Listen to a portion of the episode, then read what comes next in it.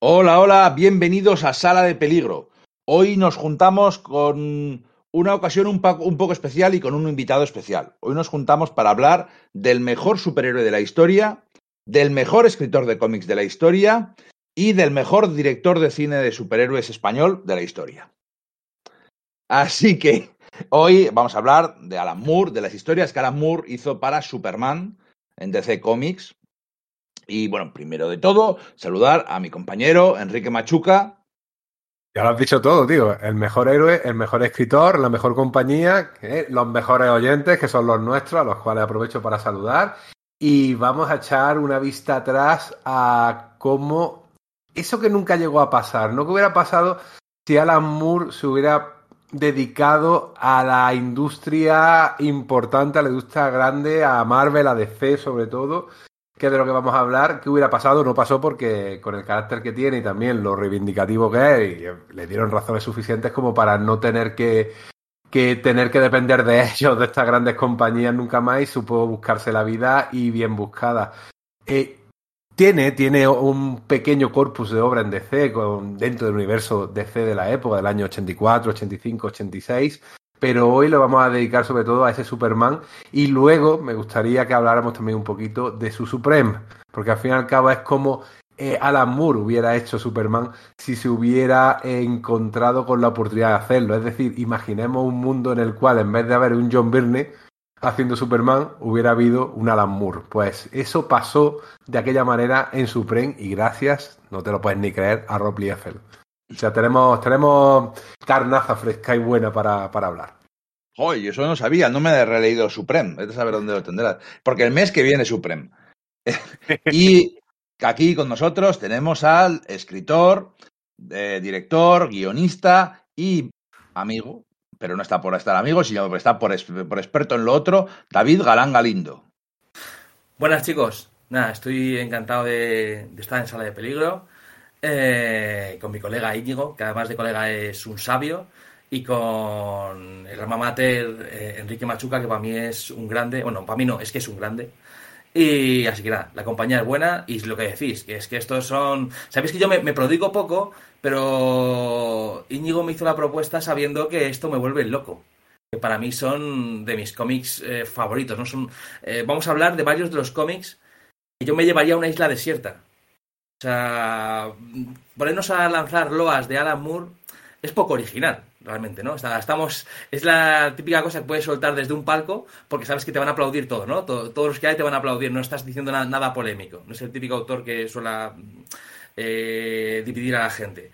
Pero sí eh, he de decir que, yo me siento mucho más cómodo con el Alan Moore más mainstream, ¿vale? Yo, yo, yo consumo todo el Alan y lo, estudio, ¿no? Me, leo su Los Girls, me leo From Hell, me leo cosas oscuras, densas y que tienes que leerte cuatro veces para entender eh, y las amo. Pero reconozco que el que yo más disfruto, el que yo me gozo, es el Superman de... O sea, es el, los cómics de Superman de Alan Moore. Eh, los cómics más eh, comiqueros cuando se hizo su ABC, su Prometea, mira que su Prometeas o su Don Strong son también tienen capas, ¿no? Pero el Alan Moore colorido, lo que destruyó con Watchmen, luego él se pasó muchos años intentando eh, reconstruirlo. Aquí en Superman aún no lo había destruido, pero bueno, ya daba esta cosa de, de que él tenía potestad para destruirlo como lo destruyó, porque lo amaba con locura. O sea, Superman, los cómics que vamos a hablar hoy de Superman son una carta de amor bestial al cómic de superhéroes y es con el Alan Moore con el que yo más comulgo. También con todo el demás, todo lo demás, ¿eh? eh pero, pero me parece que este es seguramente el que hay mucho mm, fan de Alan Moore ve esto como, bueno, como, una, obra, una obra menor, ¿no? esas cositas que hacía Alan, ¿no? Antes de hacer cómics de verdad. Y bueno, pues lo siento por ellos, eh, pero vamos, no estoy, no estoy de acuerdo. Eh, yo tampoco estoy de acuerdo, estoy totalmente de acuerdo contigo. Entonces, esto es Sala de Peligro, yo soy Íñigo Rodríguez y esperamos que sobreviváis a la experiencia.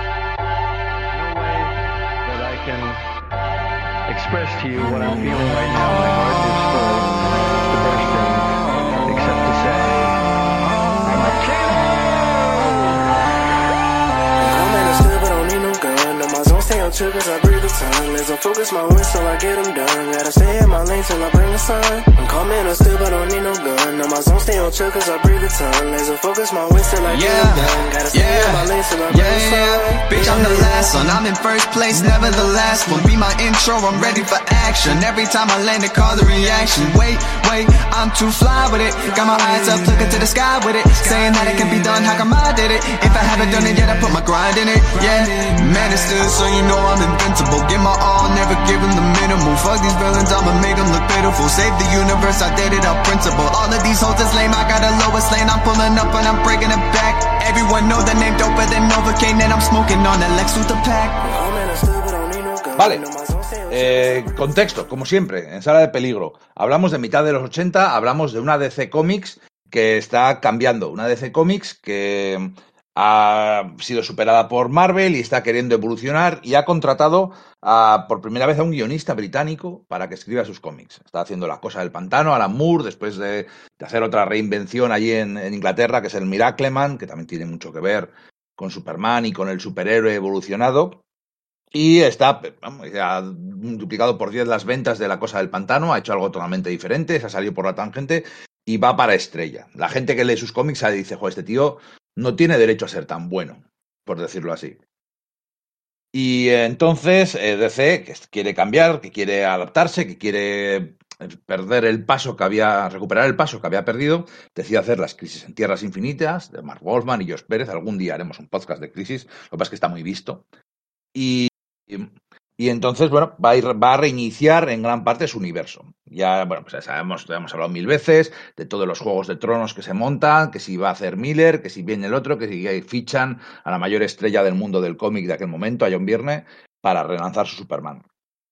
Entonces, tenemos un par de últimos cantos del cisne del viejo Superman antes de que lleguen los 80, porque realmente aunque fuera 1984 1985, los 80 no habían llegado de verdad a Superman. Y entonces entra, entra el señor Alan Moore. Enrique, ¿qué, qué me cuentas de esta época? ¿Qué me cuentas de, de, de estas tres obras que vamos a hablar hoy? Bueno, para empezar, efectivamente la has contextualizado muy bien. Alan Moore ya estaba destacando poderosamente en DC gracias a su reconstrucción de la Cosa del Pantano, un personaje por el cual nadie daba un duro, básicamente. Era un personaje que estaba al de la extinción y casi repitiendo la historia que más o menos contemporáneamente, un poquito antes, eh, en DC habían visto tanto con Daredevil como con Thor. Que tanto uno como otro eran personajes que estaban a punto de, de cerrar sus colecciones para luego volver a encontrar su andadura, porque sabéis que ningún personaje muere para siempre, ni siquiera editorialmente, pero estaban a punto de cerrar los volúmenes eh, tan duraderos que estaban teniendo en aquel momento y tuvo que llegar eh, Frank Miller, tuvo que llegar Walter Simonson y aquí para la cosa del pantano un personaje todavía menor, muy menor, muy desconocido, que apenas llevaba veintipico, treinta números, llega Alan Moore y le da la vuelta. Y además en uno de sus primeros números saca por primera vez a Superman.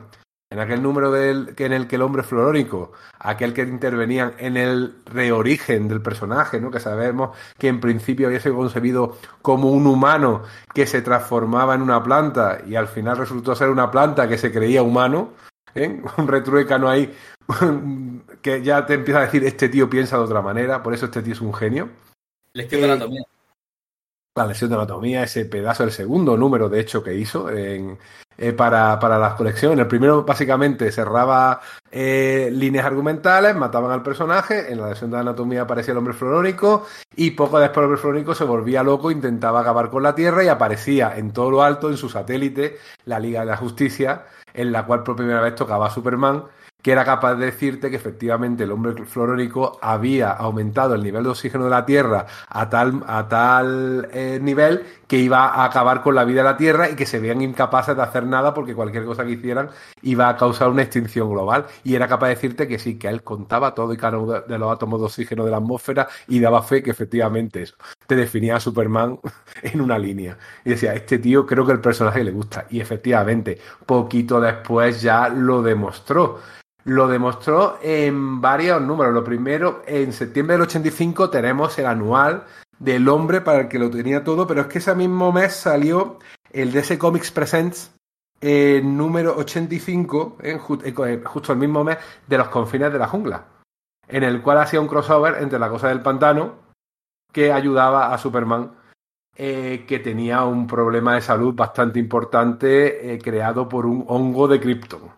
¿Eh? Ya empezaba ahí a meter. Y tiene mucho que ver con lo que acabamos de hacer, porque al fin y al cabo lo que hace es establecer un poquito la relación de Superman con, con Krypton, que para mí era el gran problema que en los años 70 tenía el personaje, que era demasiado kryptoniano o tenía demasiada añoranza de Krypton, y sin embargo, cada vez que manifestaba esa, esa añoranza, yo creo que se hacía cada vez menos humano, menos terrestre, o perdía un poco eh, aquello que le habían dado Mike Kent.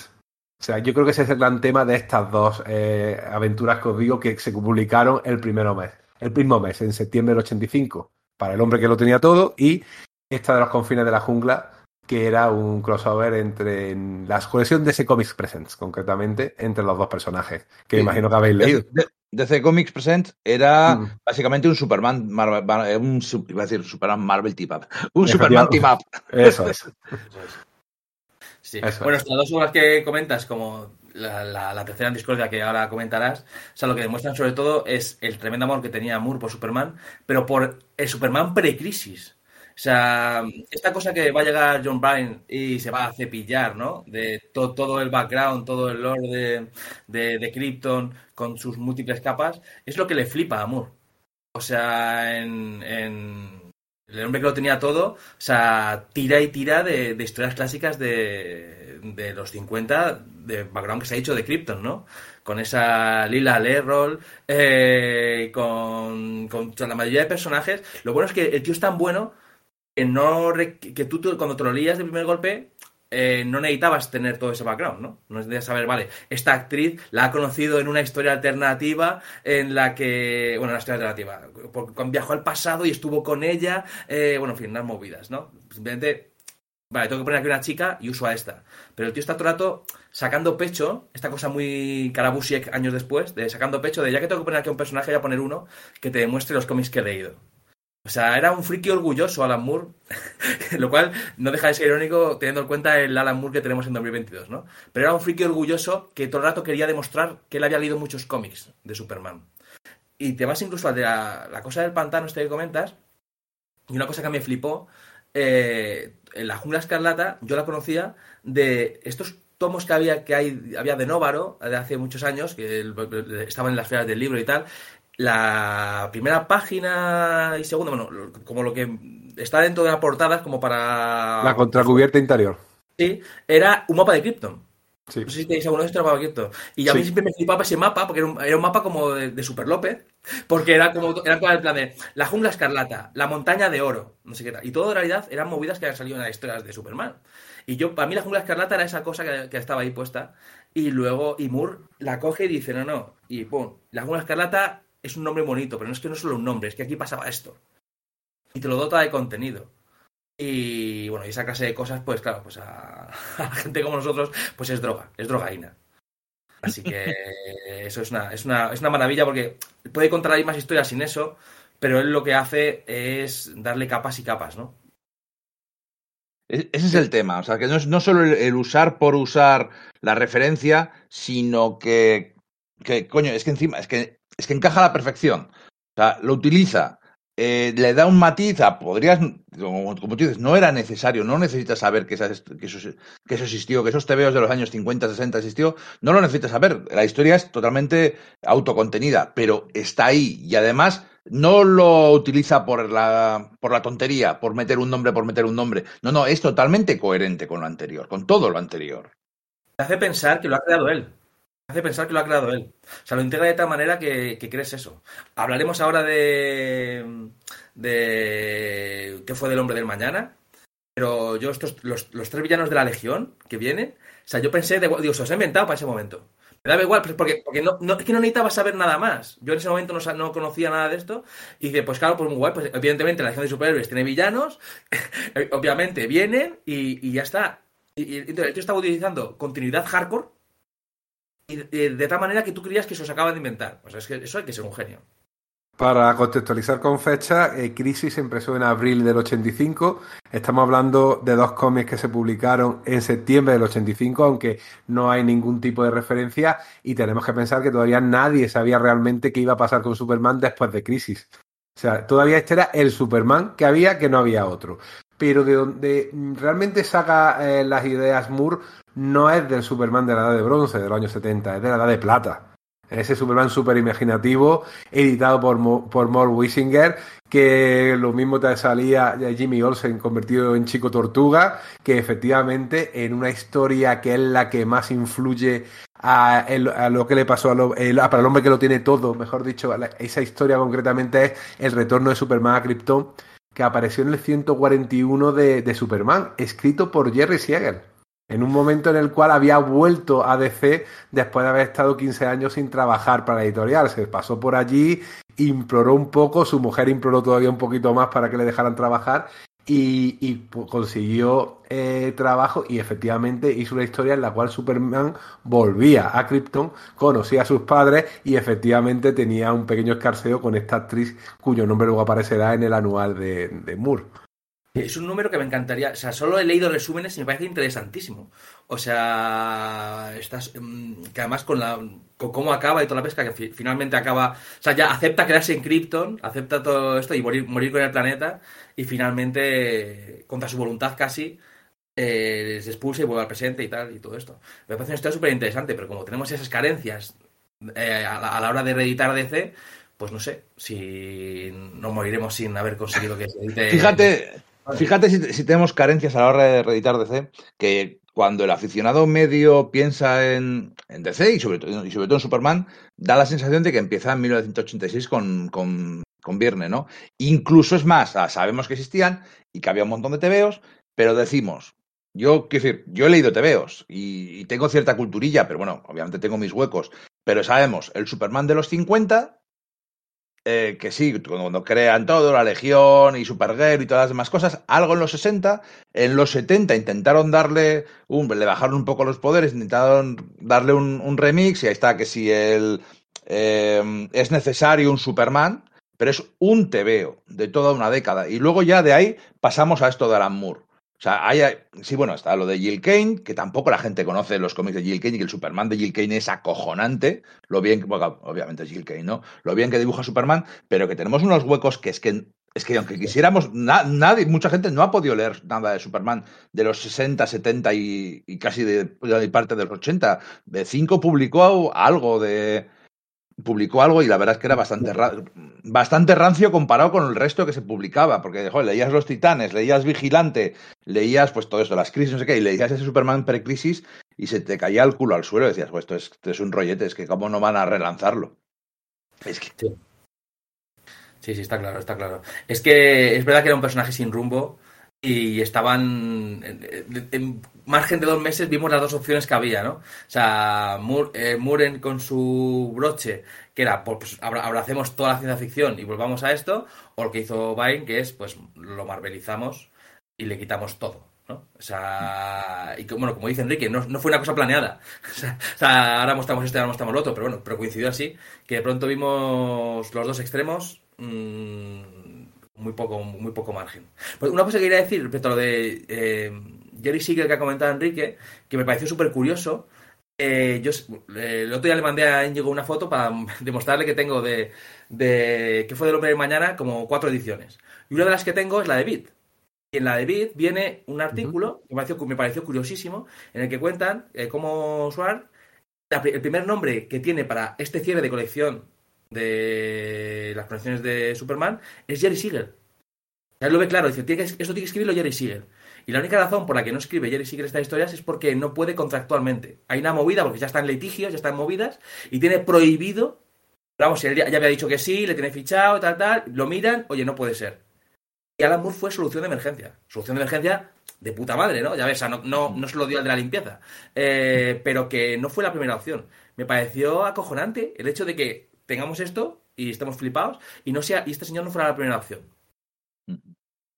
Ha Por- nombrado a Julius Sparks, que era el director el editorial en aquel momento de todas las colecciones de Superman, un tío mítico en DC, que fue editor de Superman en los 70, porque en los 60 fue Mort Wisinger, aquella persona que cuando murió todo el mundo iba a su entierro simplemente para ver si es verdad que estaba muerto, porque tenía una mala fama de mala persona que era, que era increíble, era un tío que, que- que hizo llorar a Roy Thomas. Roy Thomas estuvo trabajando con él y, y se vino de su pueblo a, a Nueva York para trabajar en, en DC, trabajó con Mort Weisinger y se iba llorando. Ah, vamos, se fue de cabeza a Marvel diciendo, mira, aunque sea para limpiar eh, los servicios, yo vengo aquí a trabajar con Marvel porque yo no quiero trabajar con este tío. O sea, imaginar la, la clase de persona que llevó a Superman durante eh, casi 30 años. eh. Yo me encuentro un poco dividido porque tengo que reconocer que mi Superman es el de John Byrne. O sea, es el Superman, es con, con quien yo conozco a Superman y además es, el con el que hemos crecido porque es el Superman de los años 90. Todos los cómics de Superman, o sea, el Superman de los 90 es el de Byrne, es el Superman de la serie Lois y Clark, porque que es literalmente el de Byrne. Entonces, incluso yo en aquel momento decíamos, "Jo, es que todo ese rollo viejo de Superman de los años 50, de si el super caballo, el super perro, el super gato, el mono, la legión, todo ese tipo de, cosas tan camp no entraban tan bien, o no era ya, es una cosa que eh, de chaval, leyendo Superman, leyendo todo eso, lo consideras muy superado. Sin embargo, al leer este Superman, al leer eh, para el hombre que lo tenía todo y qué le pasó al hombre del mañana, dices, jo, pues igual no estaba tan mal, o mira qué cosas tan chulas hace. Lo que pasa es que es que claro, es que cuenta su última historia y lo cuenta Alan Moore. Que es que eh, no solo es su última historia, sino que es la mejor historia. Es como tener una nostalgia por algo que no has vivido. Es nostalgia por unos tebeos que yo sé que existieron, que, que el, el que lo lee sabe que eran tebeos que estaban ahí hace 30 años, hace, bueno, en su caso ahora ya hace 70 años o 60 años, eh, pero que realmente no hemos vivido y que luego a la hora de, si tienes que leerte mes a mes Superman y, Action Comics en los años 50, se hacen duros. ¿eh? He leído alguna vez alguna cosa, tengo que reconocer que he leído poco. Tengo el tomo aquel famoso que publicó cinco de las mejores historias jamás contadas de Superman, que por cierto es donde yo leí por primera vez para el hombre que lo tenía todo, en el tomo aquel de, de ediciones 5. Entonces, eh, juega con una nostalgia de algo que ya la gente no quería y que como la, la- prueba es que durante mucho tiempo no ha, no ha sido utilizado. Entonces, por eso, en ese sentido, me siento un poco dividido. Lo, que sí es cierto es que recibió el mejor encargo del mundo. El mejor encargo del mundo. O sea, hay que reconocer que te den esa, esa, esa tarea de cerrar todas las tramas de la colección de Superman. Eso es maravilloso, porque el gran cáncer del cómic de superhéroes es que no termina. De que, no, te- nunca puedes terminar las cosas. O sea, realmente tu, tu chimpón tiene que ser un poco, bueno, eh, y, seguimos, ¿no? Y mañana más. ¿no? Nunca te permiten, que es una cosa que estamos viviendo con el cine, por eso el cine, siendo yo sobre todo lector de cómics, y para mí los cómics siempre van a ser superiores, el cine va a tener siempre una ventaja respecto a los cómics y las historias contadas en cine tienen que acabar por cojones, ¿no? O sea, podemos ver al Capi retirarse viejo, eh, podemos ver morir en batalla a Iron Man, y es algo que jamás veremos en los cómics de verdad. Es decir, lo veremos, pero bueno, en, en do- en dos años volverá, ¿no?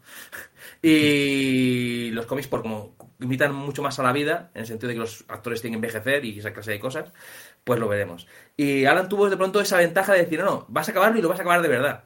Porque bueno, porque este Superman... Fin. Entonces, claro, se dio un gustazo de la hostia. A la hora de escribir una historia, una de las cosas más gustosas que tiene un escritor es el tercer acto. Porque el tercer acto, cuando está bien escrito, realmente es coger el primero y el segundo y empiezas a hacer. Y la cito. Y la cito. Y, la y lo, vas, lo vas cerrando, ¿no? Esto que dijo este personaje, pum. Odia chocolate. Aquí se come chocolate. Hace no sé qué. Aquí. Y, y, bueno, películas súper gustosas como Regreso a Futuro se basan en eso, ¿no? Tú puedes ir tomando en una, en una, libreta acto 1 y vas poniendo un montón de cosas que el tercer acto básicamente es ir cerrando, ¿no? Y Alan hace eso, el tío se hace un listado desde que escoja novia a pues eh, cripto, eh, bizarro, no sé qué, fum, fum, fum, fum, y cierra eso. Entonces es cierto que no digo que el encargo fuera fácil, digo que era el mejor encargo de la historia.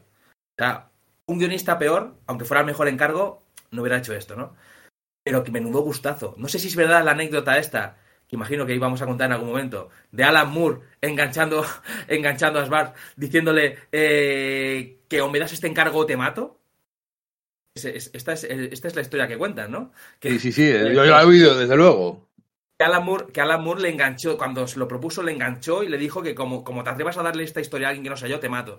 No sé si lo hizo, pero desde luego el momento para hacerlo era ese. O sea, ese Si te lo dice Alan. Moore, te lo, si te lo dice Alan Moore, te lo crees. Hombre, Alan La Moore no daba... Sí, sí, es cierto, es cierto. O sea, si él lo cuenta, eso es verdad, eso es verdad. Quiero decir, Aparte, no- no- curioso. no- quiero decir que, te crees que te va a matar si no te da el, si no, le das el encargo. Digo, este tío está muy colgado. No, daba el mismo miedo hace tantos años, pero sí. sí, sí. Hombre, algo de magia, algo de magia negra ya tendría. Y anillos, que, que, que no, que eso al, al agarrarte hace daño. Bueno, volviendo, volviendo recapitulando un segundo antes de entrar, ahora ya sí, por fin, en las, cua- en las tres historias que vamos a contar, cuatro, que son tres. Eh, hablamos del DC Comics Presents 85, que es el, ese crossover con la cosa del pantano. El anual número 11 de Superman, que es la historia de- del equipo titular de Watchmen, Alan Moore y Dave Gibbons, eh, para el hombre que lo tenía todo. Y luego el final, la historia del final de Superman, eh, como, lo conoce, como se conocía, el Superman 423 y Action Comics 583, que es una historia doble. Empieza en Superman y acaba en Action Comics, como tiene que ser, ¿no? Al fin y al cabo, Action Comics 1 es el, el cómic en el que debuta. 583 números después, pues acaba la historia de, ese Superman que se conoció en 1938, que, bueno, pues que engendró el, el género de superhéroes tal y como se conoce hoy en día. Eh, oye, una pregunta, y es más complicado de lo que parece. ¿Dónde podemos comprar estos cómics? Antes de empezar a hablar con ellos, Enrique, ¿dónde, dónde se puede conseguir estos cómics? La pregunta realmente sería, ¿en cuál edición? Porque esto ha sido tantas veces reeditado desde aquel especial de verano, que fue donde yo me lo compré de 5, en el que aparecía eh, la historia de que eh, para el hombre que lo tenía todo. Eh, y luego en un especial de invierno del mismo año apareció el que le pasó al hombre del mañana o qué le sucedió al hombre del mañana, porque cada edición además traduce el happen de alguna manera, qué fue de, qué le pasó a, qué le sucedió a, bueno, sea la traducción que sea, donde lo pueden encontrar obviamente en Universal Comics. Desde esa edición primigenia de 5 hasta la última, que eh, habrá reeditado hace poco o reeditará mañana eh, ECC porque es un cómic que se sigue vendiendo y se vende mucho. Es el típico cómic de Superman que dices, se lo voy a, dar a alguien que no sepa de Superman porque va a conocer a Superman. Lo habéis descrito muy bien.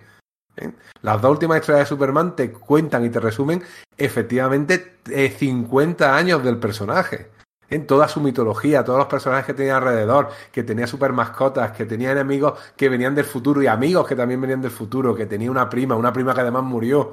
Eh, aunque no te cuenten qué, sabes que está muerta. Todo eso te lo cuentan estos cómics y donde lo podemos encontrar obviamente en nuestra eh, eh, librería de cabecera para todo el material español que es Universal Comics, que como sabéis está en Barcelona que los amigos de Barcelona tienen la suerte de tenerla muy a mano, pero los que no somos de allí también tenemos la suerte de tener internet, de que tiene una página universal guion, venga, lo he dicho bien, universal-comics.com, en la cual tecleando, eso sí, como tiene tantos títulos, tienes que buscar mucho porque realmente me he visto negro para poder encontrar, por ejemplo, alguna de las ediciones. ¿eh? Tienes que teclearlo muy bien y saber exactamente cuál es el título que se le puso. Pero aún así, eh, no es culpa del buscador que tiene Universal, que es estupendo, sino efectivamente de que hay tantas ediciones con tantos nombres y ha sido recopilado tantas veces, como por ejemplo en el tomo de CC del universo de C. de Moore, pero había un tomo de Planeta que también aparecía en la historia de Superman de Alan Moore. En fin, quien no tenga esta historia es porque nos quiere. Y si no quieres, es que ya, no sé, no sé qué haces escuchando esto. Y si no lo tienes, ya sabes qué librería tienes que, que buscar, Universal Comics. Y 50 euros de, eh, de compra, gastos de envío gratis. Y te llega al día siguiente, perfectamente embalado. Son todo ventajas. Correcto, llega toda leche. A veces de- Sí, demasiado rápido. ¿eh? Hostia, yo- igual haces, una, haces una compra y dices, joder, no, yo al día siguiente no podías. Va demasiado rápido. Por cierto, que yo tengo la edición, tengo más ediciones. Tengo ese tomo que he dicho, tengo alguna, alguna especial por ahí, pero el- para usar esto, o sea, para leer esto, he usado el Absolute de, de Planeta que tiene las tres historias. Que por cierto costó 15,95 en formato Absolute. Como han, como han cambiado los tiempos. Yo también me, me lo releí así, tío. Porque es curioso, porque las ediciones Absolute de Planeta no tienen este rollo de. Bueno, esta es la que tengo como para exponer, ¿no? No, no, no sé, es que se leían bastante bien. O sea, de hecho te comenté esto, que la reproducción de un par de páginas, no sé si te pasa en la tuya, eh, se la ve un poco chunger. ¿El tuyo está bien? No me da cuenta, ¿no? En el mío yo no he notado nada raro. ¿Sabes estas cosas que a veces se ven como un poco difuminado? Pues sí, sí, me da mira, esa, esa sensación. Puede ser, Bueno. puede ser. Entonces, bueno, eh, volviendo, vamos a centrarnos. Vamos a hablar de las tres, de, de las tres historias Quizá, igual es una, una persona, apreciación mía. Yo creo que, que el, el DC Comics Present está bastante por debajo de las otras dos. Siendo un buen TVO, No, es- es- está, está en, el, en el punto de cómic de la cosa del pantano, ¿no? O sea, está todo- toda esta cosa que hemos hablado realmente de juego con el, de, de juego de espejos con, con el tono de la edad de plata y tal, yo creo que aquí no está. O sea, creo que juega en otra liga, no sé si de calidad, pero sí de intenciones. Esa, esa- sensación, ¿no? De que es un Moore más Moore, no está jugando este juego de... La otra dos las veo más comiqueras, a mí me gustan más, por eso. O sea, esta es la... Yo la, reco- la recopilaría eh, en la colección de la cosa del pantano. No, no solo porque aparezca, sino porque tiene ese rollo psicológico, eh, eh, tortuoso, de más de Sí. esa parte de la obra de Moore, ¿no? Y es más, sí, es más la cosa del a Superman. Se queda enfermo de un hongo que viene de Krypton y está muriéndose y la cosa del pantano le salva. Fin. Y Superman no hace nada. Superman va, se va al pantano a morirse, porque no sé por qué decide morirse a, a morirse lejos donde no haya más superhéroes. No sé si para evitar mm, destrucción o algo por estilo. Y ahí aparece la cosa del pantano y le salva, conectando con el verde, lo que sea.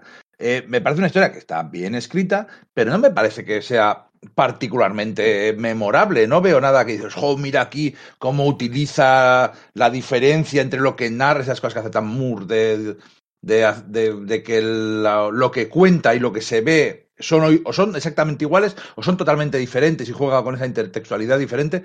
Me parece una historia bastante más, empieza pum pum pum y acaba, no hay mucho más. En lo que se ve que es Moore sobre todo en el tema literario. O sea, los textos sí son eh, muy recargados, muy eh, bien escritos, muy, muy Moore.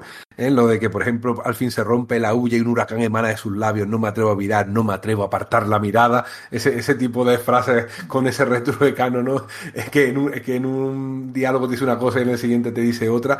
Eh, es lo que tiene, sobre todo, que sí, efectivamente, el argumento te lo podría haber hecho un Cary Bates, por ejemplo, que es era uno de los eh, guionistas que tenía Superman en aquel momento.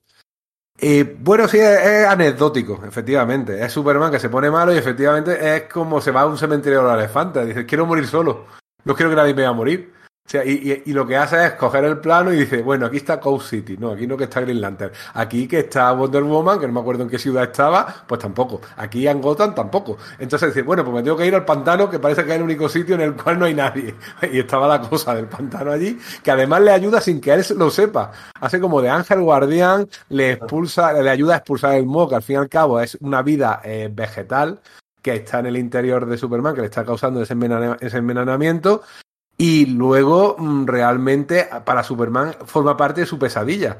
Pero no se da cuenta de que la ha salvado. Simplemente se va volando súper feliz de que se ha curado solo. O sea, un Superman un poquito el lerdo, diría yo, em, que los supersentidos en ese momento no le acompañaron mucho y, la cosa del pantano que se va, sonríe, ha hecho su buena acción del día y se va eh, pantano adelante para, hacer su American Gothic y esas cosas que él hacía, ¿no? O sea, efectivamente una historia un poquito mm, de nivel bajito dentro de que está excelentemente bien escrita. Es, digamos, para que está tan bien hecha, ¿no? Ese rollo de has ido al bully y te has pedido los macarones.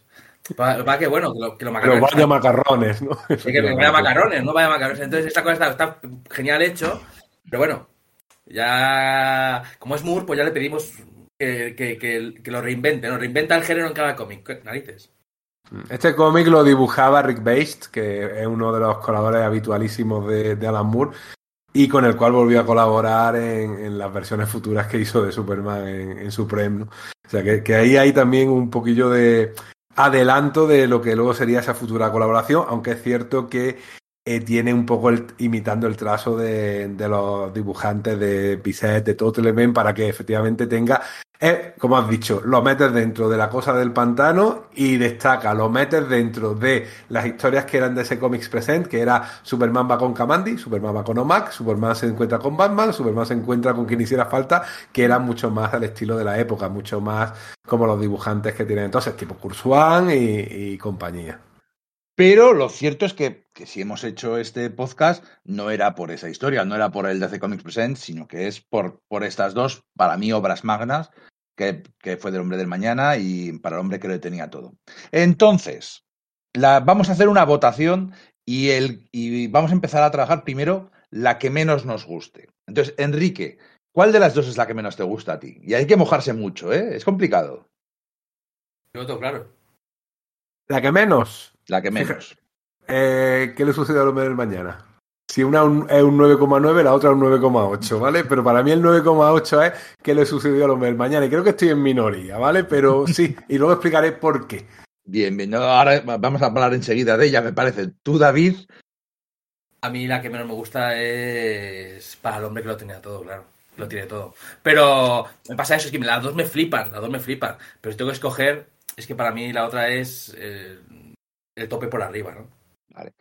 Eh, yo tengo que coincidir esta vez, coincido con David. Traiciono a mi compañero de sala de peligro, Enrique, pero, pero es cierto que, es que las dos son sobresalientes, rozando el 10. Pero si te tengo que elegir el punto emotivo que me da la segunda, pues bueno, eh, ya he dicho la segunda. Así que vamos a empezar a hablar de. Es más por- pero es más por el encargo en sí. Es que el encargo en sí, es que, es que no hay más. Es que, es que, em, o sea, si lo hubiera escrito cualquiera, nos gustaría bastante, porque es que el encargo es muy guay.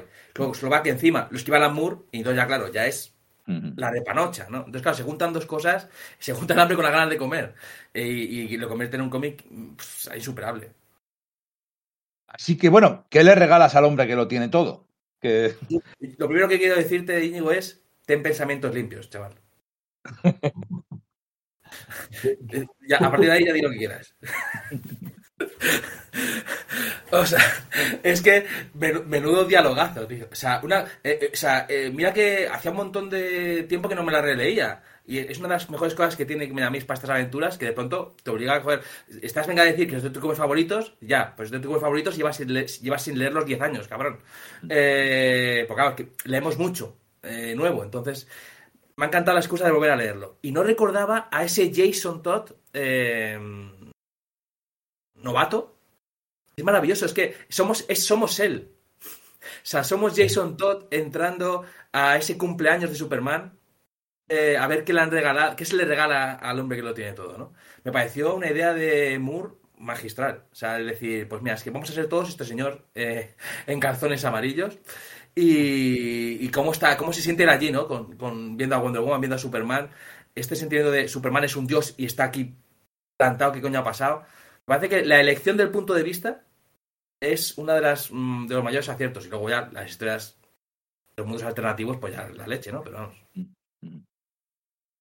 Esta historia está muy imbricada en la continuidad del momento de DC. Efectivamente, eh, Jason Todd acababa de convertirse en el nuevo Robin después de que eh, Dick Grayson se convirtiera a su vez en Nightwing, que a su vez era un homenaje a unos episodios clásicos de Superman en los cuales Superman y, y- y Olsen, Jimmy Olsen, se iban a la ciudad de Kandor, hacían como de Batman y Superman, en fin, historias de la, de la Golden Age y de la Silver Age que eran mm, continuamente homenajeadas por los autores. Probablemente eran los autores de DC a los que más le importaban esas historias porque a los, a los lectores probablemente cada vez le interesaban menos historias en las que aparecían caballos voladores o gatos voladores o en la enésima versión de Bizarro haciendo bromitas. Ese tipo de cosas es verdad que, en parte por culpa del nuevo tono que Marvel le había ido imprimiendo a los cómics de superhéroes, cada vez pues gustaba menos. Y sin embargo era de donde había mamado Alan Moore el amor por los cómics, en gran parte. Aunque él siempre también comente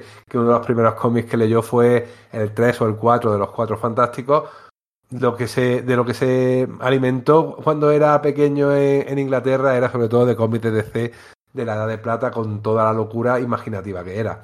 Alan Moore era un jugador de equipo. eh, No iba, no iba a su bola. Él respetaba muchísimo las reglas del juego, respetaba muchísimo el universo en el cual estaban eh, sus historias eh, allí metidas dentro. En la cosa del pantano lo demostró una y otra vez. Y aquí hizo lo propio. Y efectivamente, como ha comentado David, ese Robin es nuestra puerta de entrada a este mundo de maravillas. Necesitamos un niño que cuando vea Wonder Woman la vea como esa señora increíble que se queda con la boca abierta y que con un año de antelación haga que, que Batman calle a su Robin, como luego hizo Frank Miller en El Señor de la Noche con ese language que cada dos por tres le, le, decía a su Robin, ¿no? Ese chicos, vigila tu lenguaje, chicas, no digas estas, estas palabras malsonantes. Eh, es una, un rasgo de, de, personalidad con una sola broma realmente muy, muy a tener en cuenta. Y mm, que da mucho eh, idea de la calidad que tenía Yamur en ese momento como, como autor. Para mí, aunque no he, no he encontrado ninguna, eh, ningún texto ni tampoco ninguna entrevista que lo, que lo marque, para mí eh, detrás de esta historia está realmente el gran problema, algo he comentado antes, que tenía el Superman de los años 70. Para mí el Superman del año 70 el problema que tenía era esa añoranza excesiva de Krypton.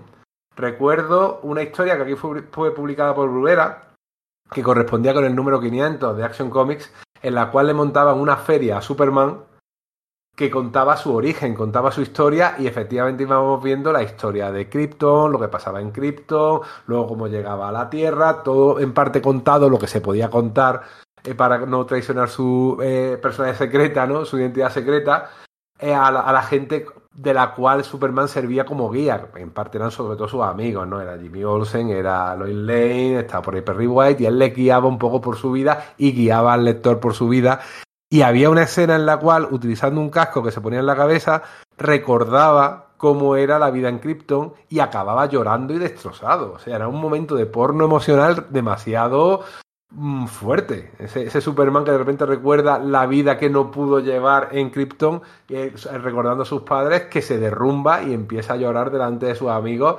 Y era, ese era precisamente, yo creo, el gran problema. Ese Superman que añoraba demasiado a Krypton y que yo creo que fue lo que inspiró a Alan Moore para hacer una historia en la cual estaba diciendo a Superman, oye tío, que aquello era una mierda, básicamente, que vale, que tú, eres que tú realmente eres terrestre porque tú te has criado aquí y que esa añoranza no te está haciendo ningún bien como personalidad, ni como personaje, ni como personaje que te tienes que vender al público. No sé si era un problema, pero desde luego, o sea, es un hecho, ¿no? O sea, que, que o sea, yo creo que, que, esta misma historia ahora mismo no lo entenderíamos, ¿no? O sea, no entenderíamos que el, porque lo que hace esta, esta planta alienígena eh, es... La, la, piedad, la, piedad, negra, concepto que crea aquí la, Moore. La piedad negra lo que hace es eh, hacer que te transporta a tu mundo soñado, ¿no? al, al, mejor mundo posible según tu cabeza, ¿no? A lo, a lo, que... Al mundo, a lo que tú consideras el mundo perfecto, o yo lo, lo entendemos así, ¿no? Eh, y no entenderíamos que el Superman que nosotros conocemos de los últimos 20 años, 30 años, su mundo perfecto fuera estar en Krypton, si hubiera explotado. A, para nuestro, Superman, ¿no? El Superman posterior, se la trae el Pyro. O sea, hombre, obviamente, pues quería que sus padres estuvieran vivos, nos ha jodido. O sea, pero que pues, su mundo perfecto sería un mundo, pues, no sé, pues con Lois, sin supervillano, yo qué sé. O sea, para él, él ama la Tierra, ¿no? Como bien dices. Y en ese momento, para Superman Precrisis, pues tiene todo el sentido del mundo porque no hacía más que volver allí, pero desde luego se demuestra que es otro personaje, que ese Superman no es, no es el Superman que ha habido después, porque es que no, no, lo entenderíamos. O sea, no diríamos eso, es absurdo, ¿no? Que este señor... No, hay, hay, una frase que usamos mucho para hablar de Superman, es decir, que con todos los grandes poderes que tiene, eh, su gran poder es, no viene de Krypton, sino de Smallville, que es de la moralidad que le enseñan Marta y Jonathan. Y Marta y Jonathan, eh, pre-crisis, no eran tan importantes. Salían personajes secundarios de la serie de Superboy, pero no salían en Superman porque estaban los dos muertos y era Superman era básicamente un kryptoniano. Eh, siempre estaba contando todas esas historias. Entonces, toda esa historia de la moralidad, de nacido en Kansas, de, pues no sé, o el, lo que tú dices, el Superman actual, pues seguramente soñaría que estaría casado en Smallville, con, con, viviendo, trabajando en el campo. Yo creo que la, por decir algo al final siempre hacemos un poco de sociología con esto, ¿no? Esta cosa que hablamos siempre de, que estos personajes vienen de Estados Unidos con la, toda la mitología inmigrante que hay ahí. De un país formado por gente que viene de fuera con añoranzas, es decir, que, que pasa a Nueva York y tienen el, bar, el, barrio italiano, el barrio chino, esta cosa de que se puede ser americano, muy americano, como diría Rajoy, eh, pero a la vez tienes que tener claro tus orígenes, eh, que es una cosa que es cultural y que esté hacia esto, ¿no? Como, vale, sí, ha venido tal, pero sigue siendo kryptoniano. Él, él montaría su barrio kryptoniano. Y, y, es cierto que luego esto se ha, se ha, diluido porque quizás también culturalmente ha sido menos importante, ¿no? O sea, hay décadas y décadas en las que ya son estadounidenses. Ya no esta cosa de, del claro, pueblo que recibe. También, también es, es, que además había tantos, había tantos eh, tantos kryptonianos que podían hacer un barrio kryptoniano. Hombre, sí, había, había una ciudad entera, en, en, pequeñico, pero había una ciudad entera. Sí. Ya este momento no, ya en este momento eh, Kandor había sido aumentada de tamaño por Superman y sin embargo, eh, al, al aumentarla de tamaño cometió un error y la ciudad desapareció. Se, borró porque se convirtió en polvo. Entonces los kryptonianos se fueron a otro planeta para reconstruir la ciudad y hacer un nuevo Kandor. Pero la Kandor aquella que estaba metida en un en una como vemos al final en un chiste buenísimo que además demuestra lo buena persona que es Superman que cuando le regalan algo que ya tenía no pone mala cara sino que dice ah muchas gracias y esconde el otro regalo debajo de la mesa en un armario para que nadie se dé cuenta de que ya lo tenía ese detalle es maravilloso al final pues esa ciudad ya realmente no existía ¿eh? era y, además en sí mismo no existía porque se había disuelto eh, porque había, se había equivocado Superman en un gesto de falibilidad que no era lo más normal, porque Superman era demasiado poderoso, demasiado listo, era demasiado todo. Eh, Y por eso que Julius Barnes intentó a principios de los 70, con la ayuda de Denis O'Neill, reducirle efectivamente el nivel de poder y sin embargo aquello duró tres años. Al final eh, eh, querían el Superman y los lectores querían al Superman que era capaz de mover planetas casi mm, con un soplido, sin ningún tipo de esfuerzo. Era un Superman bastante distinto, tanto en carácter como en, en- en nivel de poder, sobre todo, que es lo más evidente, al que tenemos ahora. Tú puedes entender perfectamente que alguien que eh, ha perdido a sus padres, que, o que descubra que ha sido adoptado, quiera saber sobre sus padres. Pero esa obsesión que tenía, repito, en aquel momento era dañina para el personaje. Tú, alguien que en la vida real que conocieras, que estuviera tan obsesionado con la vida que no había podido tener, realmente estás diciéndole, tú estás despreciando aquello que tienes. Que es el tío más poderoso de este planeta, que es el tío que te quiere más que a nadie. Que, que- porque estás siempre pensando en algo que no tuviste, tío. Pero pues yo lo tengo claro, ¿no? Yo creo que porque por, por la misma esencia del universo DC de aquella época y ah, bueno, y, y cuesta mucho cambiarlo, eh, no se podía avanzar hacia adelante, solo se podía avanzar hacia atrás. O sea, podías, a- podías aumentar todo el lore de Superman hacia atrás, hacia Krypton, pero no podías ni casarlo de verdad, ni hacer que tuvieras un montón de cosas que ahora hemos, que hemos visto, aunque les ha costado eh, mucho. Eh, entonces, por no hacer, recordemos que la elección final de entre Lois y Lana se hace en el cómic del que hablaremos después. O sea, es que eh, ya el incapaz de avanzar llegaba hasta ese punto. Ya no te hablo de que se case, te hablo de que aún seguimos con el rollito de si quiero a una o quiero a otra, después de 60 números. Entonces yo creo que una de las razones por las que pasaba esto era esa. Era que, bueno, ya que no podemos ir hacia adelante, pues descubramos más cosas de Krypton. Y en Krypton pasaba esta, otra cosa. Siempre iba como o hacia atrás o hacia los lados, ¿no? O hacia los personajes aledaños.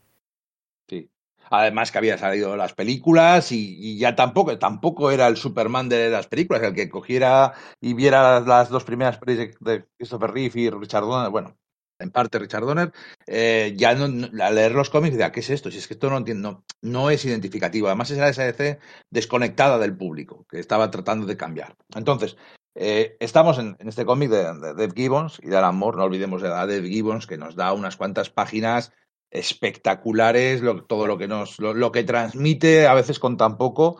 A mí siempre me gusta eh, que la primera caption del cómic es 29 de febrero, que tradicionalmente el cumpleaños de Superman, el día que llegó a la Tierra, es el 29 de febrero. Me hace muchísima gracia.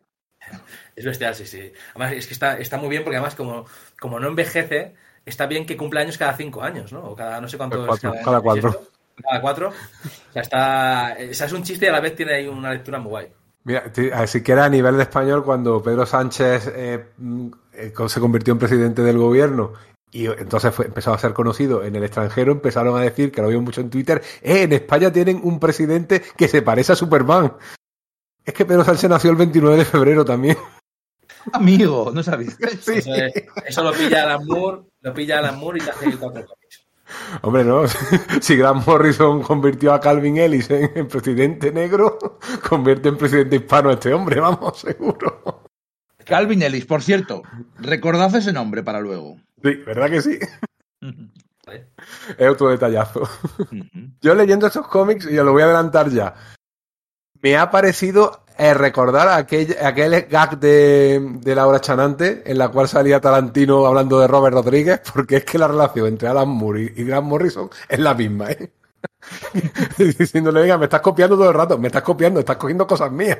Y, y uno acusándose al otro, era lo mismo. Y aquí hay un montón de detalles que luego vamos a, que luego te das cuenta cuando lo leas ahora dices, liche, si esto lo lo ha retomado, aunque sea tangencialmente en Morrison en sus aproximaciones a Superman, tío. Es que siempre está con un ojito puesto en todo lo que ha hecho Alan Moore. Tiene, tiene mucha gracia. Ya hablaremos de eso, efectivamente. Pero en esta historia hay dos historias en paralelo. Una que es pura acción, en la cual Mongul, eh, un villano creado hacía pocos años por... Eh, tenemos que acordar a nuestro compañero Sergio, por Jim Starling. Además es un personaje muy de Starling. Lo vaya a la primera y dices tú, este no ha podido hacer lo otro que, que el que creó Sí. que, que- a Thanos. Es un, Thanos, un señor papal, un Gigamés. Eh, efectivamente, ese tipo de personaje masivo, enorme, de color amarillo en este caso, que es un señor de la guerra cuyo que quiere conquistar, ¿no? Quiere conquistar la Tierra y para ello sabe que tiene que acabar con la línea de defensa que es Superman. Le manda esta, esta planta que se adhiere a su pecho y le confiere su mejor deseo. O sea, no, eh, lo que intenta esa planta es una simbiosis con, el, eh, con la persona infectada, de manera que la planta le da eh, su mejor deseo al, al infectado y el infectado a su vez le da energía. Claro, si te da su mejor deseo no vas a luchar contra eso. ¿Eh? Si te va a dar lo que quieres, lo que siempre has soñado, tú no vas a luchar, te vas a dejar y esa es, eh, así funciona esa planta. Y cuando aparece detrás de Batman, de, Super, de Wonder Woman y de, y de Robin, que están inspeccionando a Superman, que se lo han encontrado eh, ahí, eh, que he hecho una estatua, inane, eh, que, apenas tiene reflejo en los ojos, y, y vas viendo una sombra que va llegando detrás y de repente está detrás de ellos diciendo, eh, qué listos sois, habéis dado cuenta de lo que ha pasado. Eh, Le he mandado esto como un regalo a Superman, y dices tú, bueno, ¿y Superman? ¿Cómo es posible que no se haya dado cuenta? de que esto era algo extraño. Bueno, no, pues nada, ha pasado. Aquí en esta historia y también en la siguiente es verdad que luego leyéndola y si te pones un poco eh, yendo al detalle, hay cositas que dices tú, bueno, vale, te las admito a la Moore, pero hay cositas que dices tú, vale, mm, pero podría haber pasado de otra manera. Es decir, por ejemplo, cómo Superman, que tiene super reflejo y super velocidad, se ha dejado eh, absorber por esta planta, se ha dejado que esta planta se le, se le ponga en el pecho. Bueno, porque Bueno, si no pero- habría historia, ¿no? Pero No, bueno. y bueno, pero eso, eso pasa con Superman y pasa con, Hmm. con todos los super, con, con Superman en todos sus cómics o con Flash. O sea, ¿por, por qué le pegan a Superman cuando podría esquivar todos los golpes o a Flash? Pues porque son tebeos y, pasa claro, eso. Claro, claro. Yo, el ejemplo de Flash es muy bueno porque es que, claro, le hemos visto parar el tiempo. ¿Sabes? Le hemos visto tal y pronto se enfrenta a gente con pistolas de frío, pistolas de fuego, eh, espejos, me igual, porque cualquier cosa que hagas de estas, Es- en el, momento, en el momento en el que tú digas, vale, paro el tiempo. Hmm. O sea, es que le hemos visto hacer, le hemos visto hacer esa Claro. mierda. Es, es exactamente eso. De hecho, mira, cuando hicieron en la serie de televisión, eh, recuerdo perfectamente cuando salen el, Capitán Frío y Headwave y empieza como a esquivarles todo el rato y la gente decía, joder, pues ¿por qué no les tumba antes de que le vea y tal? Porque es que así funciona Flash. Así son esas cosas, tiene que esquivarles, tiene que hacer cosas y salvar a los inocentes, porque si no, no habría historia. Porque cuando te pones a escribir a Flash o a Superman con todo su potencial, no hay historia. Se acaba, ¡pum! Ya está. Antes, el, el malo está tumbado antes de que, de que haya nada. Pero bueno, sí, sí, pero es cierto que es, que es una crítica, crítica legítima. Sí, En ese- pero en, este, en este caso en concreto, tanto Barry como Clark creo que son bastante inocentones. Son un poco ¿no? de, buenos, de buenos tontos. A lo mejor también, también algo tiene que ver con eso. Es, es posible. Claro, él piensa, ah, esto me lo han regalado un amigo mío, eh, podría no eh, pensar eh, que es un, una Podría trampa, mirarlo, vale. podría mirarlo con mi visión microscópica, pero sería La feo. sorpresa. Sería feo. Sería feo, ¿no? Eso, eso no lo haría un caballero. No. Sin embargo, Batman, Batman lo pasaría por su máquina de rayos X antes No, de abrirlo. ya me y-. Sí, sí, sí. La tritura. es Cuando sale al final solo queda polvo. O sea, la tritura primero para tal y bueno, si me mandas otra, pues ya, ya la conservo. A nivel de guion es una maravilla, porque es que la primera vez que te lo lees no sabes lo que está pasando. O sea, ves una historia remarcada en rojo para indicarte que está en otro sitio. O sea, ahí hay un poquito de miedo de decir, bueno, espero, quiero que la gente lo entienda, que esto es otra cosa. Que esto está pasando en otro momento, es otra historia, eh, y por eso eh, tiene un filo rojo todas las viñetas que pasan en ese criptón, que es un criptón imaginado, un criptón que solamente está en la mente de, de Kal-El, en el cual ves a Kal-El llegar a su casa después de un día de trabajo y se encuentra una fiesta sorpresa de cumpleaños y dices, ¿tú qué está pasando aquí? Y lo siguiente que es la llegada de los amigos de Superman a la Fortaleza de la Soledad para, pues, para celebrar su cumpleaños. Y luego vuelves a ves a Superman con la piedad negra en el pecho y lo siguiente es volver a, a, a Krypton y entonces ya empiezas a darte cuenta, bueno, qué está pasando aquí, qué es lo que hay, lo que no hay. Te, tiras bastante páginas las primeras que lo lees, 10 o 15 páginas hasta que te explican lo que está pasando. Y, y oye, a nivel de, de truco de guion, a mí me parece magnífico. Esa, esa mm, incertidumbre que te crea, eso decir qué está pasando aquí, que tiene que ver una cosa con la otra, que tiene que ver una historia de Superman con Batman con esto que me está contando, que no puede pasar porque sabemos que Krypton está destruido. Y, y, bueno, mis días es porque a nivel técnico es una maravilla, como además, por ejemplo, eh, hace ya trucos Moore, como un mundo, el último diálogo de un mundo enlaza perfectamente con el primer diálogo del siguiente. Cuando dice de Superman, Batman dice Superman, está en su mundo y lo siguiente que ve es a Kalel con cara de embobado y diciéndole a su mujer, oye, Kalel, que estoy aquí, hazme caso. Es tú. Este sí, o le dice, todo irá bien. años mal cumplidos ya era un genio. Sí era. o, o, dice, todo irá bien, y está, todo irá bien lo estás viendo mientras le están dando una paliza a Wonder Woman en, en Mongul. Eso, eso le, le, le, encantaba. Y luego sí. cosas que, que no te explica, a ver, tampoco hay que ser muy listo, es que yo siempre hago la diferencia entre, esta entre Morrison y Moore, ¿no? O sea, los cómics de Moore te hacen sentir listo y los, y los cómics de Morrison intentan demostrarte lo listo que es él. Eh, por ejemplo, Moore aquí no te explica una cosa que es obvia para que lo lee, y es que Superman está luchando de manera subconsciente eh, contra la piedad negra, porque, a ver, cuando se pone Batman la piedad negra, pues sus padres no han muerto. Obviamente, está claro que el mejor, el mejor mundo para Batman es que no, sus padres nunca murieron. Eh, el mundo de Superman también es así, no, ha, no ha explotado Krypton, pero empieza a haber cosas chungas. Porque hay cosas chungas si esa piedad negra lo que te da es el mundo perfecto. Pues está claro que es Superman luchando contra eso, ¿no? O sea, yo creo que entiendo que todo lo malo que ocurre ahí, porque no entendemos que realmente te conecta con el multiverso, con esa opción, ¿no? Realmente es la mente de Superman generando todo esto. Y entonces, básicamente, eso de no es solo todo lo que reluce, es Superman intentando huir de allí. Su hijo es él mismo diciendo, ¿qué, qué está pasando aquí?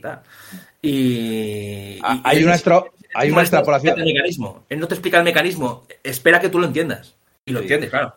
Hay una extrapolación brutal que es la del padre, la de Llorel, que le vemos como Llorel es un viejo amargado porque su profecía de que Krypton iba a explotar no, lo, no, no ocurrió. Entonces, eh, efectivamente, quedó totalmente desacreditado en ese mundo de fantasía, extrapolando lo que hubiera ocurrido si efectivamente hiciera esa profecía y nunca y no ocurre, como pues ha perdido su prestigio científico, como ha caído en desgracia, como no causa más que problemas, y luego encima, como es el creador de la zona fantasma, se ha, se ha hecho, hay un movimiento de derechos civiles por los prisioneros de la Tierra Fantasma, entonces les están tirando piedras, están puteando a la familia, y él se une a un movimiento de extrema derecha de, de, de, de, América para los americanos y lo de antes era bueno. Sí. Totalmente, eh... totalmente. Es que, ¿cómo te meten una historia y de repente una crítica al fascismo? Una crítica tan, tan, tan actual como esta gente que lo que hace es apelar a la identidad del pueblo kryptoniano, habla de que hay un campo de inmigrantes, habla de que hay delincuencia en las calles. Y quién lo puede arreglar, las esencias del antiguo Krypton mediante un culto que es básicamente un Ku Klux. Eh, en aquella época, bueno, eh, y siempre porque eh, en cierto momento Alan Moore tiene prohibido desde el año 90 más o menos ir a Estados Unidos básicamente porque en un cómic, en Brought to Light, que escribió en aquella época contaba todas las barbaridades que hizo la CIA con cosas que la CIA pensaba que eran documentos secretos. O sea, a Alan Moore le llegaron documentos secretos de la CIA y le hizo un cómic sobre la CIA y desde ese momento no puede entrar en Estados Unidos.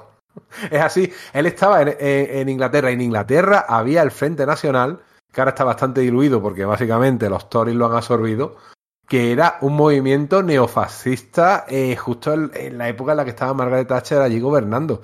Y ese miedo ya lo había expresado en V de Vendetta y lo seguiría expresando en toda su obra, ese miedo al fascismo. Y aquí de repente una historia que donde menos te lo esperas, ¡pum!, te la cuela. O sea, yo me parece eso fabuloso. Está claro, sí, sí, está, está claro que aprovecha para que tenga eh, capas y capas en lo que parece un cómic muy sencillo, ¿no? O sea, es que eso es la, la grandeza de Moore. Y encima, sobre todo, que, que, como le gustaría a Stan Lee que hicieran las cosas, ¿no? Que el mensaje eh, lo analicen, pues, los tres frikis 30 años después. Eh, pero que, pero según te lo estás leyendo, entra suave y no, no nunca da lecciones, ¿no? Ese es el tema. O sea, es que, que está ahí, está ahí para, para el que quiera verlo, que se ve fácilmente, porque, es muy obvio, porque por la imaginería que llevan, casi de, cruces invertidas, como hacen, pues como el Ku Klan. Pero bueno, que es, que es, eh, a mí es que me parece, me parece brillante. Pero es que luego encima, aparte de ese, ese momento, pues todo ese rollo totalmente des- desesperanzador de cómo ese mundo perfecto, ese mundo de fantasía, de ciencia ficción de los 50 que era Krypton, se va derrumbando ante el peso de la realidad de que, de que nada es perfecto, de que el mundo, no, no los mundos fantásticos, el mundo no es así y todo, pues, no, no, no es necesariamente ni siquiera eh, negativo, porque el final de la obra es bueno y no, no es ni lista ni nada por el estilo, pero no es eh, todo es maravilloso y lo de antes era maravilloso y íbamos a mundos fantásticos, sino que tiene otro, otro cariz. Pero es que luego encima eh, confluye con las escenas de acción de Wonder Woman contra, contra Mongul, eh, eh, Superman y Batman y Robin intentando quitar la piedra negra, y Robin, que es casi casi el gran salvador, el gran héroe de, de la Sí. historia por, por todo lo que hace. O sea, como Se queda, la la-. Se queda con la copla del guante y lo usa. Sea, está, está, está muy guay. Eh, hay una cosa, el otro día me comentaste eh, lo de la visión calorífica. Sí, Me, claro, parecía, cuando- me- me parecía muy, muy interesante el hecho de que mm, tenía valor cuando la usaba en este cómic, eh, porque no le veía, no le habíamos visto hacer esto un montón de veces. Y, y tenía sentido que lo hiciera porque el ataque de Mongul es un ataque muy íntimo. O sea, no ha sido un daño físico, pero ha sido un daño. Joder, ha cogido, se ha metido en su cerebro y lo, lo ha. de- Esta cosa, no sé, ha sido una Claro. violación. Sí, sí, eh, por supuesto, es una violación y de hecho para escapar de ese mundo de fantasía tiene que renunciar a estar con su hijo. Claro, eh, para un padre decir, no, mis hijos, mi- mis hijos son mentira eh, y no existen y tengo que salir de allí, dejar ese mundo con amor y con, sobre todo con los hijos y decir, no, eso- que, es que no creo que seas, men- no creo que seas de verdad, le dice a su hijo y entonces se despierta y grita Mongul, que revela todo y ahí se dan más hostias espectaculares, claro que Mongul es, una, es un reto físico incluso a nivel de Superman y hay ese, ese momento súper eh, brutal que, que Mongul le dice, feliz kryptoniano, feliz cumpleaños kryptoniano, te regalo el olvido. Y entonces Superman le lanza su visión calorífica eh, prácticamente por de hecho, por primera vez en la historia utilizada como arma, que hoy en día es algo tan común de Superman utilizando su visión calorífica contra un villano. Eh, he estado mirando y en toda la historia, una vez, en una viñeta en plan pequeñito, se la tiró a Brainiac, que no le hizo nada, pero, pero, pero que era una anécdota, no, no- no- no- ni si se ponía énfasis en el asunto, sino que era un Brainiac que no na- tenía un campo de fuerza, nadie le podía atravesar, y entonces le tiraba la visión calorífica y no le hacía nada. Una viñeta. La primera vez, al final de verdad, que Superman usa su visión calorífica llevada por la rabia como un arma en un cómic, que es algo que hemos visto hoy en tanto, que sale en, yo que sé, en The Voice, es aquí, es en este cómic, cuando le dice arde. Es Y es brutal. Bestial, bestial. Y tenía, tenía valor por esto. Decías, joder, ¿cómo la ha puesto? ¿Cómo la ha calentado? ¿Cómo la ha calentado el hocico? Porque para que se ponga así este señor. Y claro, pues eh, como lector era impresionante. Y fíjate que el Icaris de la película de Eternos, que no deja de ser un remedo de Superman, pero no de Superman, sino de, yo creo que de Superman de Snyder, está todo el rato volando y tirando rayos, volando y tirando rayos, de ahí no sale. es la exageración ya de ese, de ese tropo. ¿eh? Que, que cuando está bien utilizado, cuando es novedoso, te quedas un poco. Lo vuelvo a utilizar luego en, en qué le pasó al hombre del mañana. ¿eh? Otra el uso de la, de, la, de la visión calorífica como arma. Y que a nadie se le hubiera ocurrido, salvo eso, esa pequeña viñeta. ¿eh? Tenga que llegar un tío de repente que piensa un poco diferente, que tenga ese, ese pensamiento lateral que tenía Alejandro Magno cort- cortando el, nudo gordiano para hacerte ver estas cosas, pues eso es lo que distingue a los genios de los buenos autores. Claro, Ozymandias. Claro. Tan listo no era, ¿eh? Ozymandias, pero bueno. Bueno, y efectivamente, pues al final, la verdad que después con todo este combate, el que soluciona un poco es Robin, que coge la piedra negra y se la tira a, a Mongul. Y eh, en general, pues, pues, es que es un cómic, es que, es, que esto, es que es todo muy bueno. Es que son Gibbons y, y Moore ca- básicamente calentando para hacer Watchmen. Estaban. Muy, muy redondo, eh, pero no, no, no, no se sospechaba cuando había este tándem en este cómic lo que venía después. Eh. Pero es que, claro, se dice fácil, Alan Moore y Dave Gibbons. Y Dave Gibbons haciendo esto que parece fácil. O sea, este es Dave Gibbons, bueno, ¿sabes? Eh, sin esa composición de la rejilla de tres, de nueve viñetas por página, que luego nos tendría acostumbrados en Watchmen. Es Gibbons haciendo un cómic puramente de superhéroes, que no se produjo tanto. Y es una gozada verlo, la verdad. Ojalá hubiéramos tenido otro, otro que murió de éxito, tío. O sea, mira que yo soy gran fan de Martha Washington y, y cosas que ha hecho Gibbons. Pero, joder, ojalá hubiera sido menos rico y hubiera hecho más de superhéroes pues, como este. Eso es como eso les deseamos a todos. No queremos que nuestros, eh, nuestros artistas favoritos ganen demasiado dinero y tal. Exacto, eh, no, no, pero eso, eso hay que desearlo siempre, ¿eh? Que vivan bien, que vivan bien, pero que, que tengan necesidad de comer. Pero que- que- que- que- o, o que necesiten un coche más grande. Exacto, exacto. Que su ambición no, que su ambición no acabe. Porque si no.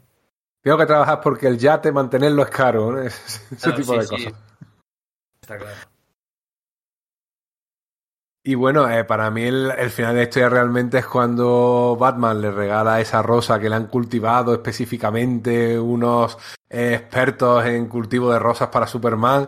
Eh, y está chafada porque la han pisado. Y dice, oye, bueno, esa ha roto, si quieres, pues bueno, eh, te podemos hacer otra, pero es que está muerta, eh, la rosa esta que se llama Krypton, y dice, es mejor así.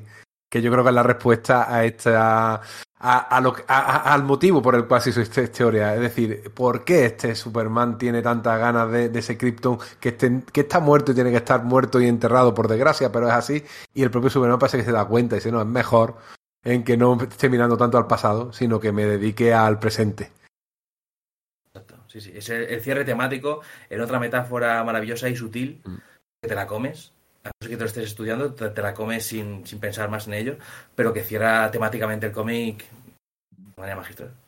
Y con una última página en la cual Mongul consigue su sueño, que es conquistar el universo, con una viñeta en la cual está sentado en un trono eh, encima de calaveras y, todas las razas del universo están, incluyendo los guardianes de la galaxia, están allí para besarle los pies. Vamos, eso es una brutalidad. Y siempre acaba diciendo, está satisfecho. Por cierto, también tiene el humor de decir, bueno, ¿y qué vas a hacer con él? Se pone, ¿te- ¿sabes ese agujero negro que hay en el brazo izquierdo de la galaxia? Dice, no, pues ahí lo voy a meter. tiene, tiene también bastante, bastante gracia. ret- retranca. Retranquilla, sí. Que no te la esperas quizás de Moore, pero es un tío con mucho sentido del humor. Bueno, y ahora pasamos a lo que para mí es el, el plato principal de este, de este programa, que es qué le pasó al hombre del mañana. Alan Moore, Kurt Swan, el dibujante clásico de Superman, con ayudas a las cintas de- del maestro de la leyenda George Pérez, hacen, pues bueno, pues la- el final de la historia. Lo, que, hemos ido comentando ya durante el programa, que es el final de la leyenda, el final de toda la saga, de todos los... Pues bueno, en aquel momento ¿Cuántos eran? Eh, casi 50 años que tenía Superman, no llegaba a los 50 años. Y, aquí quieren acabarlo todo. Y, y yo, yo es lo que comentaba, que es un cómic que me da nostalgia de algo que yo no he disfrutado, o sea, de algo que no necesariamente me gustaba a mí, pero te hace decir, joder, qué bonito estaba esto, mira qué curioso estaba esta. Yo, yo aprendo a amar a Crypto en el cómic en el que muere. Porque hasta entonces yo como adolescente me burlaba del concepto de un perro con capa. Claro. Bueno, es que hace una cosa eh, muy interesante Moore y es aplicar eh, este modo hardcore de los 80 que aún no había empezado, aún no había, aún no había, no se había instaurado, pero bueno, él ya sabía hacerlo eh, a los conceptos naif de los 50, ¿no? Eh, antes, eh, antes comentaba Enrique este rollo de, de Grant Morrison yendo siempre al olor de, del culete de Alan y otra cosa que, que he observado es que esto mismo le ha pasado a Mark Millar, ¿no? A toda la gente de las islas le ha pasado. Esta cosa que hace Mark Millar, de pronto llega a cosas naif y, le- y lo, y lo mete hardcore. Bueno, pues voy a coger este concepto tan bonito y voy a meterle burrada, ¿no? Que, pues eso, mucho mejor, y el que inventó eso eh, fue Alan Moore. Y cogía pues a Bizarro, que era un recurso cómico, era para hacer, bueno, mm, estos juegos de contrarios, ¿no? De saludo diciendo adiós y tal, y lo le- y lo lleva al extremo y lo rompe, ¿no? Oye, pues si todos son contrarios, pues tú estás vivo, o sea, la gente está viva, pues la mato, ¿no? Y esta clase de cosas.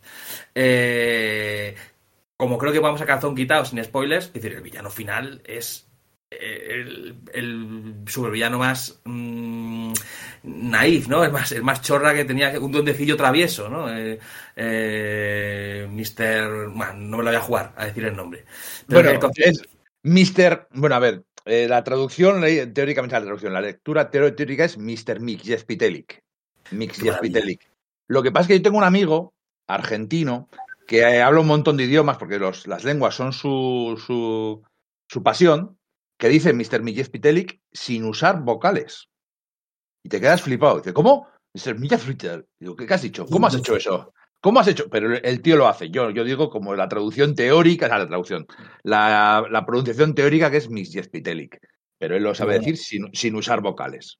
Qué bueno. Pero vamos, que básicamente es eso, es aplicar la lógica mm, más cruel a los conceptos más naif, ¿no? Lo de siempre. Es que al final, si te va- este rollo de si te pasa a pensarlo un momento, pues dices, "Ah, pues si te pasa a pensarlo un momento, pues el bromista y el otro, pues harían esto. Eh, Bizarro haría esto otro. De pronto todo lo que eran juegos pasa a ser, pa- pasan a ser juegos mortales. Claro, es lo que hablábamos antes. Eso es, eso es una baza que puedes hacer una vez. Concretamente la última. Y la única persona en el universo que ha tenido la oportunidad de hacerlo es Alan Moore. Y ahí precisamente Superman eh, lo que está durante toda la historia es demostrando la sorpresa que le produce que efectivamente los enemigos más chorra que tiene de repente se conviertan en homicidas. Que eh, creen eh, que manden un paquete con el cadáver de Pete Ross, de su amigo de Smallville.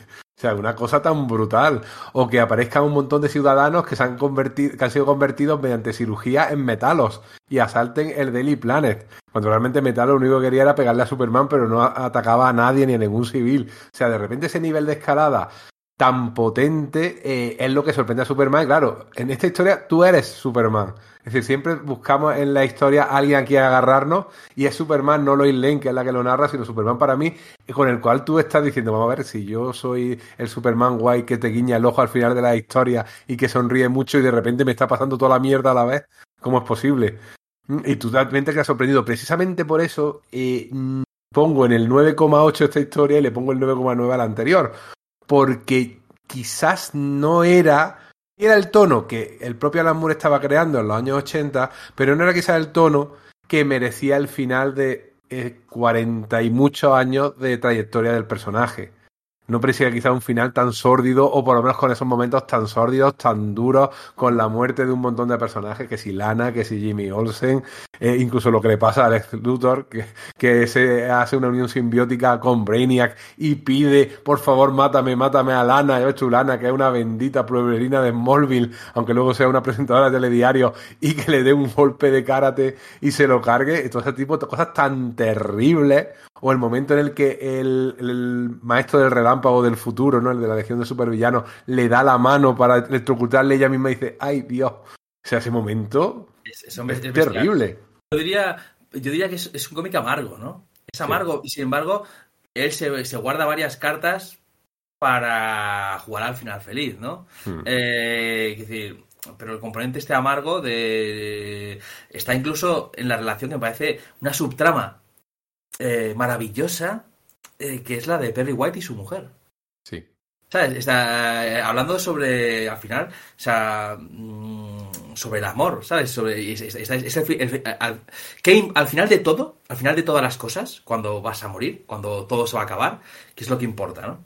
O sea, Alan y los grandes temas siempre como por debajo, pero el tío sabía que era importante, ¿sabes? Y los planta ahí. Como mira que la, la mujer de White era un personaje, no sé, no, no menor, sino, no sé, no sé si contra qué se había salido pero lo usa magnífica, magníficamente, ¿no? Lo que pasa es que el momento en el que se reconcilian es un poco chusco porque están atacando ya, derruyendo la, la fortaleza de la soledad donde se han refugiado porque el contubernio de villanos de Superman están rodeando la, la fortaleza, a su vez protegidos por un domo de energía para que los superhéroes de la justicia y los aliados de Superman no le, no le, no le ayuden. Y lo que le dice es, bueno, si tenemos tiempo nos vamos a, a la habitación. Vamos a ver, señora, con la libido. Ahora no es el momento. Bueno, es un, es un poco pa- eh, vieja pareja que se hunde juntos en la habitación del Titanic, ¿no? Sí. sí. A ver, hay una cosa clara con esto de todas maneras, con, con el tempo, eh, y es que una de las cosas más maravillosas que tiene esta saga es que son dos números. esta saga me da igual. eh, mm, o sea, igual, lo mismo, eh, igual, si- siendo por crisis, siendo por lo que sea, si se hiciera hoy, era una miniserie de seis como mínimo. ¿Sabes? Como estas miniseries de Secret Wars, que de pronto, o sea, de, de la Hickman, eh, os hablo, que pues pronto seis números de fin de Superman. Vale, ya está. O sea, es que no, no, no habría esta concentración. Pero- y, y habría, muy rápido. digo que habría tallings, habría Lana Lang Dien, Jimmy Olsen Dien, especiales de cada uno de ellos, eh, enfocándonos más en, en sus cosas particulares y subtramas para verles morir así en, en directo. De todas formas, hay una cosa muy importante de este, de este cómic, que por cierto, en la edición Absolute de Planeta, eh, que la primera página es una estatua, que estamos en, en el futuro, en el futuro, Sí. bueno, en el futuro del 2000, de 1997, Sí, lo que vas a Hacía decir, 20 ¿no? Hace No- 25 no- años y sale la estatua de Superman que hay en el parque y tal, en memoria, mi gente por ahí, pues en el parque de Metrópolis. Pero han quitado los textos de arriba y han quitado, quitaron en ese momento una de las cosas más importantes, las frases por las que más he recordado este cómic, que para mí es casi lo más importante de, bueno, esto es una historia imaginaria, pero ¿acaso no lo son todas? Y, y que es la frase más mí- mítica de todo el cómic y en esa edición no la plantaron, eso es un trozo vacío y se, y se pierde ¿no? en una edición supuestamente de, bueno, igual, no tiene sentido quejarse ahora de una edición de hace 15 años, pero bueno, Seguramente sea la reproducción de otra edición que cometió ese error en Estados Unidos, seguro. Pero vamos, tenían que haberlo corregido. Ahí faltaba un, una versión de Julián Clemente de DC eh, diciéndoles, bueno, aquí no lo pone, pero lo vamos a poner. O sea que no, pero está, está claro. Es que ese, ese concepto a mí me, me vuelve loco. El de es una historia imaginaria, pero acaso no lo son todas. De hecho, en mi momento spam, eh, en mi segmento de al final todos mueren, que yo, ya sabéis que yo siempre meto en mis pelis y mis cosas homenajes a Moore. En, en Orígenes Secretos pues está el personaje de Leonardo Sbaraglia. Y en al final todos y, mueren. y el, momentos- y el me, y el me come la polla Watchmen. y me come la polla. Bueno, en fin, y, mu- y muchos más, muchos más. Eh, pero mi segmento de al final todos mueren, que es una película de 2013 que, que hice. Bueno, hice uno de los segmentos de la peli. Aparece incluso, hace un cameo Alan Moore. Y, y hay varios, varios guiños a esta historia, a esta última historia de Superman. De hecho, a la hora de, de, bueno, se va a acabar el mundo, va, porque va a llegar un meteorito y el cómic que se va a leer es este, ¿no? Y hay un momento en el que hacen esta reflexión de, que todas las historias son imaginarias. Es que me parece, me parece maravilloso. Y en realidad es que es así. Y, muchas de las mejores historias de Superman, eh, pues al final son estas de esta, ¿ocurrió o no ocurrió? ¿no? Y, da, igual, pues me lo he leído y me ha flipado. De hecho, fíjate, ese tomo famoso de las mejores historias de Superman que publicó cinco, eh, ahí muchos eran las historias de y si Lex Luthor se hiciera bueno, y si Superman se casara con Lois Lane, y si, volvieran a Krypton, porque como no podían tocar el status quo, siempre hacían historias eh, imaginarias para, para poder contar historias un poco diferentes y, bueno, poder jugar con, con tus elementos hasta el final de las consecuencias, ¿no? Bueno, pues como durante muchos años fueron Ma- Marvel los What If. Luego ya pues, se, ha, se ha convertido en otra cosa, ¿no? Pero Sí, Pero esto es un convierte concepto- en el de, ¿Y si se casara con esta? ¿Y si se casara con esta otra? ¿Y si se casara con la de más allá? Eso es parte, parte de la esencia del, del que más de Superman. Sin duda, incluso lo hemos comentado en algún otro podcast, eh, como eh, Humberto Eco, en el libro este famoso de Apocalíptico Integrado, que aparece un Superman, no sé si de Kurzwan o de Wayne Boring, creo que es de Wayne Boring, en su típica postura con la pierna encogida volando.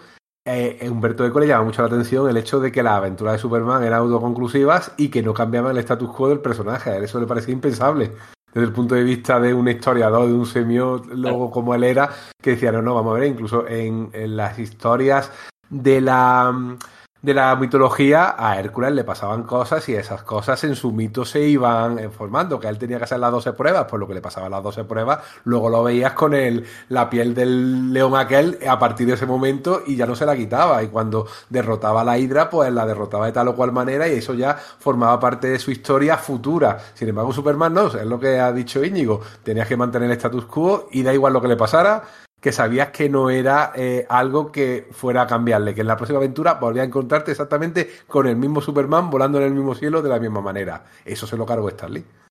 Por otra Claro. parte. Sí, fue el gran hallazgo de Stan Lee, que es la continuidad, ¿no? Por eso es tan grave cuando se intenta derruir la continuidad, porque joder, fue el gran hallazgo de ellos. O sea, la continuidad al final es, es otra de las variables del universo compartido, ¿no? O sea, las cosas ocurren tanto a los lados como hacia, hacia adelante y atrás en el tiempo, ¿no? Hay que tenerla, tenerlas en cuenta. Pero claro, los cómics de Superman o sea, era una época en la que realmente sí que existía este re- relevo generacional en la que los cómics los leían niños, decían, dejaban de leer, llegaban nuevos niños. O sea, esta cosa de... Solamente había unos cuantos zumbados, tipo Roy Thomas, tipo que de pronto tenían sus esquemas, ¿no? De lo que le había pasado como si fueran pequeñas biografías a los personajes de la Golden Age, ¿no?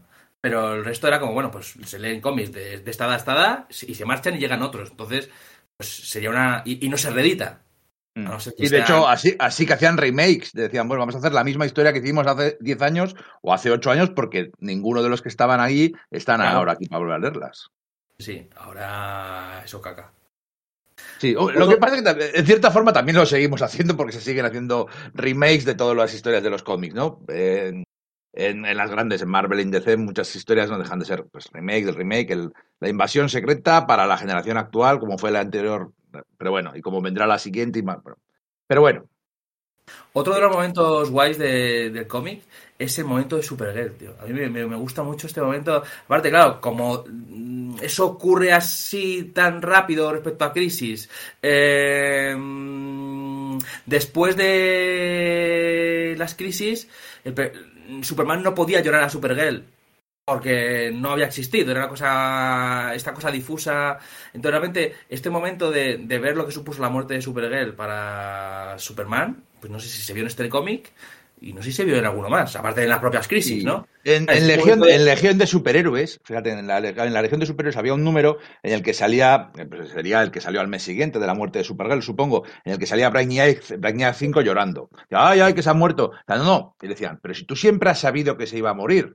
¿Por qué le lloras ahora? No, porque, porque los lectores están viendo que se, a ellos se les ha muerto ahora y entonces yo tengo que estar triste ahora. Pero siempre había sabido que se iba a morir, nuestro romance estaba condenado, ¿no? Bueno, aunque nos pasamos unos cuantos años pensando que era la, la señora esta, se me ha olvidado cómo se llama, tío, con la cara tapada, eh, de la Legión de Superhéroes. Que era, que Ah, proyecta, sí, la, En la ley de proyecta, sí. sí que era Sensor Girl. Claro que sí. Pero vamos, o sea, jugaron a que era ella. Este rollo de muere Supergirl y luego pensamos que es otra, pasó con, con, esta, con este personaje de la Legión de Superhéroes. Luego, cuando murió la de Peter David, eh, ocurrió con Fallen Angel. O sea, siempre están como. Siempre que muere una Supergirl, luego nos están engañando un rato con que ha vuelto con otro personaje. Y luego al final no, por cierto. Que no, pero, pero está, está divertido el hecho además de que vuelve y vuelve en el- cuando es chavala. Eso es la típica cosa que como estás en código y me estoy leyendo un cómic de Superman, pues te estás relajado y punto, ¿no? Pero si lo piensas es hardcore que no veas. Sí. ¿Sabes? Enterrar a tu... O sea, es que el momentazo... Es la típica movida que si te paras a pensarlo, estás leyendo un puto drama. El momento en el que la ve aparecer ahí con 15 años, o lo que tenga Supergirl en ese momento, y, y se los lleva a una parte y les dice, ¿qué coño estáis haciendo? ¿Qué estáis haciendo? O sea, por todo, ¿sabes? Porque esto es muy doloroso para mí. eh, Ella se puede enterar de esto. O sea, ella preguntando que, estoy en una misión por el tiempo, ¿no? Que estoy, estoy por el pasado. Sí, sí, sí. O sea, no, Esta es peor de- porque justo dos viñetas antes Superman pasa por delante de la estatua de ella, la estatua que él tiene con todos sus... Tiene otra con los padres. Este, claro. Superman siempre le hace una estatua a, to- a todo lo que se le muere, le hace una estatua. exacto. Es Y morboso cuando de- llega, es muy- la muy cogen. morboso. Es muy morboso, que sí es verdad. Y la cogen y de- un poco de la espalda y la, y la retiran de allí como diciendo, espérate, vamos a ir a otro sitio a ver esto. Vaya a ver la estatua en la que dice a mi prima cara que murió en, en servicio. El 14 de agosto del 85. y tal. Sí, sí. Es que además, que si fuera, si fuera otro guionista, piensas, bueno, pues esto es una pachecada, ¿no? La típica cosa que hace el Pacheco, no lo pone en el guion y él se ha curado la estatua. Pero siendo Alan Moore, sabes perfectamente que pone viñeta tal, eh, pasa por la estatua de Supergirl, eh, o sea, esta clase de cosas son milimétricas, ¿no? En los guiones de Moore. Y así pasa, que luego esa mm, matemática se nota, que, que todo funciona como una gran, una gran sinfonía. Y además la historia no es solo un cierre para, para esa versión del personaje, sino un homenaje para toda la gente que le había eh, hecho algo con el personaje a lo largo de todos estos años. Incluso en la propia portada puedes entrever a Siegel, a Schuster, así, y la mujer de, Siegel con él. Y, y además eh, eh, fue el último cómic que editó Julius Sparks, que era un editor que tuvo durante 15 años con Superman, y, el, y no el último, porque luego hizo alguna cosita más, pero aparentemente parecía que iba a ser el último, porque ya llegaba John Byrne, el que hizo Kurzman, que era un, un artista mítico que lleva 37 años dibujando cosas de Superman, que se dice pronto, de una manera u otra. A lo mejor no en la serie principal, pero sí de Superboy, sí de, la, de Lois Lane, todo ese tipo de, de series colaterales en las que siempre aparecía Superman, aunque el titular fuera alguno de los secundarios. Sí, en la Legión, todo. Exacto, Curzon había empezado muy jovencito trabajando para Siegel y Schuster en su estudio. Pero justo empezó, eh, empezó a trabajar en el año 48, en el cual eh, lo- los despidió de C. Les dio la patada después de haber estado pleiteando con ellos y parecía que se iba a caer en el paro, pero que va, Mort Weisinger, que era un cabronazo, a todos los que habían formado parte del estudio se los trajo y dice, ahora trabajáis para mí. Eh, ahora ya estos dos no ni pinchan ni cortan y, y os quedáis conmigo. Y venga, 37 años dedicado al personaje y yo creo que es uno de los autores icónicos mm, de un que- Superman muy reconocible, que además lo hacía envejecer según envejecía él. Él Iba cogiendo Superman cara de, persona mayor y barriguita, así. La barriguita, la barriguita. Era, era maravilloso. Pero que, es que Kurzweil, además, que es que está en plena forma. Es cierto que si lees las dos partes del cómic, la que está entintada por Josh Pérez es majestuosa. Fabulosa. Y la otra, bueno, está bien. No está mal. No, no, no, no, no está, no es Es tampoco. Kurt Schaffenberger, que era un artista eh, que hizo sobre todo cosas con la- el Capitán Marvel y el Capitán Marvel Jr. O sea, es un artista muy reconocible y además se le ven algunas caras que eh, se le ve un poquito esa eh, eh, esa pátina de eso, del personaje de, de la Fauser, ¿no? Del Capitán Marvel. Eh, los eh. Los hoyuelos, efectivamente, las caras, sobre todo los personajes femeninos, son muy Mary Marvel, si os fijáis. Y era un artista también clásico. O sea que ahí lo que también tuvo gracia de que George Pérez fue el que cuando se enteró de que eso iba a pasar, él se ofreció. Él quería entintar esa última historia de Superman. Entintó la penúltima. La penúltima, la primera parte. ¿eh? Pero se le nota Bueno, mucho también sí que que es uno de sus padres artísticos. Pero además es que este, este rollo de Kurzweil que está muy, muy en forma. O sea, porque no era añejo. Era clasicorro, como puedes ver ahora a Alred y decir es clasicorro. Pero no, no mal. No. O sea, es un cómic que está gráficamente, a mí me parece, a un nivel altísimo. ¿Para qué? A un nivel altísimo, estilo retro, ¿no? Estilo, estilo clásico. Pero a un nivel altísimo. Hay, hay dos cosas de guion que a mí me maravillan porque son eh, lo que marca al, al escritor normal del, del puto genio. Que es, llega a Alan Moore, escribe al personaje, pues básicamente, no por primera vez, pero básicamente por primera vez, y hace dos cosas que nadie en 50 años se le había ocurrido hacer. Que es, por ejemplo, cuando está hablando por la radio, está hablando el juguetero y el bromista, y dice, ja, ja, vamos a hacer un montón de putadas y tal. Y dice, eh, bromista, juguetero, dejad que os haga una pregunta. ¿Sabéis qué aspecto tienen las ondas de radio? Porque yo sí. Y así la sigue y les cogen la siguiente viñeta. Eso es una cosa que es que solo se le puede ocurrir a él. Y dices, claro, es que por supuesto que sí. Y luego, unas páginas más adelante, que atacan los metalos, el Daily Planet, y tiran a, Lois Lane por la ventana. Y por supuesto, pues Superman viene, viene a salvarle y dice lo que viene es un cometa violeta. Es como que un cometa violeta. Claro, porque son azul y rojo moviéndose a tal velocidad que se mezclan y parecen violeta. Y en 50 años, bueno, de hecho nadie, se ha, nadie ha vuelto luego a, a dibujar un cometa violeta, nadie se ha puesto a comer a dibujar, pero es como lo que lo deberían dibujar cada vez que vuela a toda velocidad. Está claro.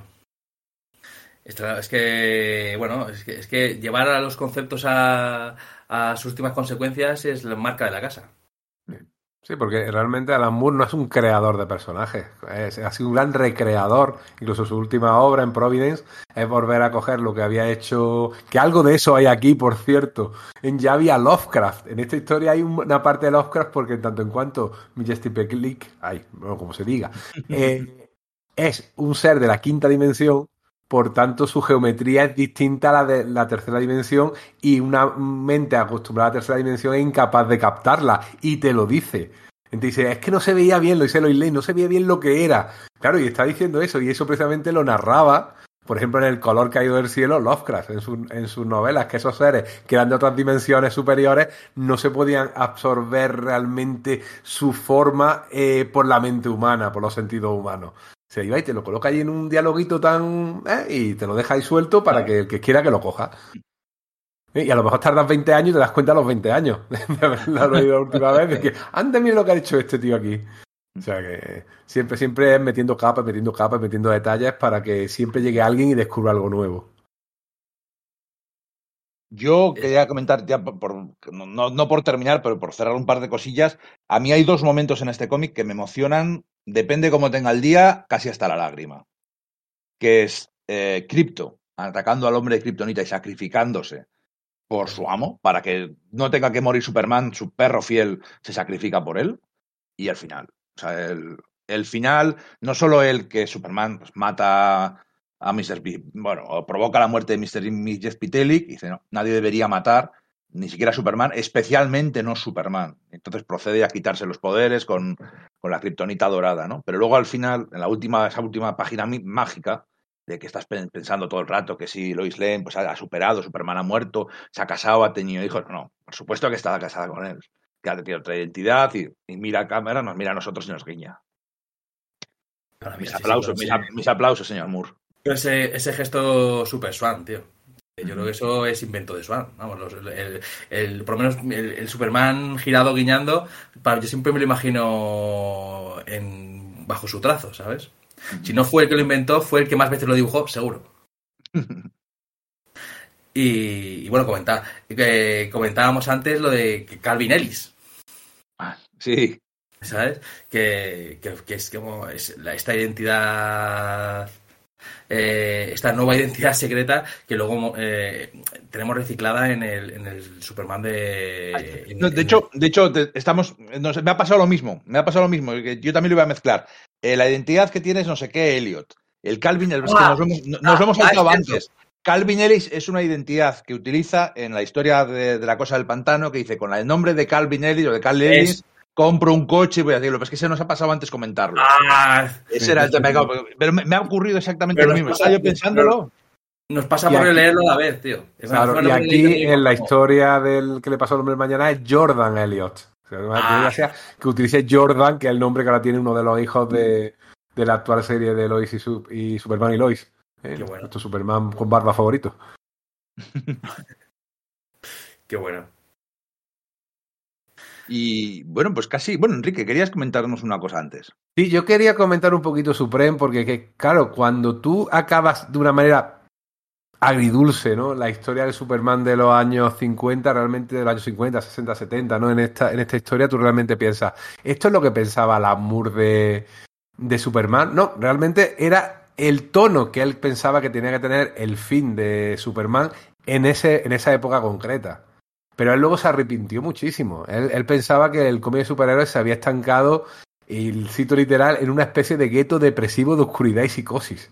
Y que él era culpable, que no se sentía orgulloso de esa actitud, de esa tendencia lamentable. Y tuvo eh, oportunidad de desarcirse haciendo Supreme. Que fue, era un meme a finales de los 90 y principios de, de siglo cuando no había memes. Eso de el próximo mes Supreme cuando Dude Comics eh, decía que iba a editarlo, iba a editarlo, iba a editarlo, y aquello no pasaba, no pasaba, entre otras cosas, por la informalidad de, de Rob y de su empresa, que era la que había editado este cómic de Supreme, y luego ya al fin lo consiguió eh, hacerlo eh, de Dolmen. Sin embargo, para mí llegó tarde, porque yo ya me cansé de esperar, y ¿qué es lo que hice? Pues me cogí el previews, me cogí esa edición bastante deficitaria, por otra parte, de, Checker Publishing, una editorial muy, muy que duró un par de años, pero que se apañó para escanear de mala manera los cómics originales, hacer un recopilatorio con el permiso de, creo que con el permiso de Ron Liefeld, creo que sí, y pudimos comprarlo. ¿eh? Pudimos comprarlo a aquellos que tenemos interés de leer esta historia en una época en la que no tenemos Radar Comics, o sea, tenemos doble mérito. Porque ahora no habría el más mínimo problema. Ahora tú llegas a tu página web de Radar Comics, que como sabéis es nuestra librería de confianza para todo el tema norteamericano, todas las grapas, ¿no? En el día en que estamos grabando, por ejemplo, eh, sale la muerte de la Liga de la Justicia, a ver lo que han hecho. Y ya hoy tienen en Radar Comics ese cómic, igual que lo tienen en la librería de Midtown en medio de Manhattan. Pues esa librería, como sabemos todos está en Madrid, te, me hubiera eh, provisto de este cómic de Supreme sin ningún tipo de problema. Y allí me tuve que esperar meses y meses. Y encima, con la página web tan chula que tiene, lo intuitiva que es, te enteras de todas las novedades, te haces un pedido y si eran, ¿cuánto? ¿20, 20 euros, Íñigo? A, partir, a partir de los 20 euros los gastos son gratuitos. Pues, ¿qué más quieres? Te los mandan muy bien, con tu eh, cartoncito por detrás, tu plastiquito, y oye, maravilla. ¿eh? Y nos, nos a ahorrar el sufrimiento que luego tuvimos que hacer para poder leer pues, este Supreme que a mí tanto me gusta, porque lo que hace es hacer un Superman eh, al estilo desde la Edad de Plata, el que había editado More Weisinger, pero eh, adaptando a los tiempos modernos, pero con una premisa muy clara. todo vale y todo ha valido. Todas la- las cosas que tenía el Superman de la Edad de Plata se pueden integrar en la Edad Moderna de una manera imaginativa y no habría el más mínimo problema. Eh, pues que, había varias novias, pues ah, se ponen. Que hay un Mr. Millet pues tenemos a Sass, que era un villano de otra dimensión también. Él iba ah, creando eh, trasuntos de todo y cada uno de los tropos del Superman de los años 70 y decía que todo valía.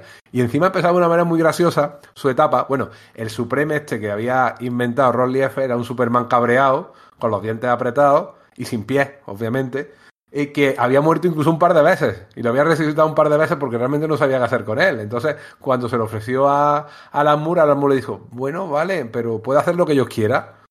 Y le dijo Liefeld, por supuesto, haz lo que te dé la gana. Liefeld tiene, por cierto, un podcast bastante gracioso. La verdad, el tío eh, tiene gracia eh, haciendo el podcast. Tiene un acento un poquillo cerrado y a veces ya cansa, sobre todo si no tienes como yo mucho oído oyendo inglés. Pero el tío te imita a, a Moore muy bien, ¿eh? Muy, muy bien. Tiene mucha gracia imitando a Alan Moore cuando empieza a contar batallitas de la época en la que Moore trabajaba para él, que probablemente fue para la persona para la que más trabajó Alan Moore en los años 90, ¿eh? para Rolly Eiffel. Si es que tú piensas, y dices, el mundo era loco, loco en aquella época. ¿eh?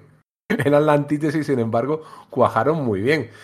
Y, oye, funcionaba de maravilla, ¿eh? funcionaba de maravilla. Empezaba con el personaje, ¿eh? y lo dejo aquí porque seguro que vosotros os acordáis muy bien también de este cómic, tenéis cositas que contar. Empezaba diciendo, espérate, ¿qué me pasa? Ha habido un reboot y no sé cuál es mi pasado. Y el personaje tenía que descubrir su propio pasado después de, un- de una crisis que había pasado en su universo. O sea, nada más que empezar de esa manera era para levantarse y aplaudir.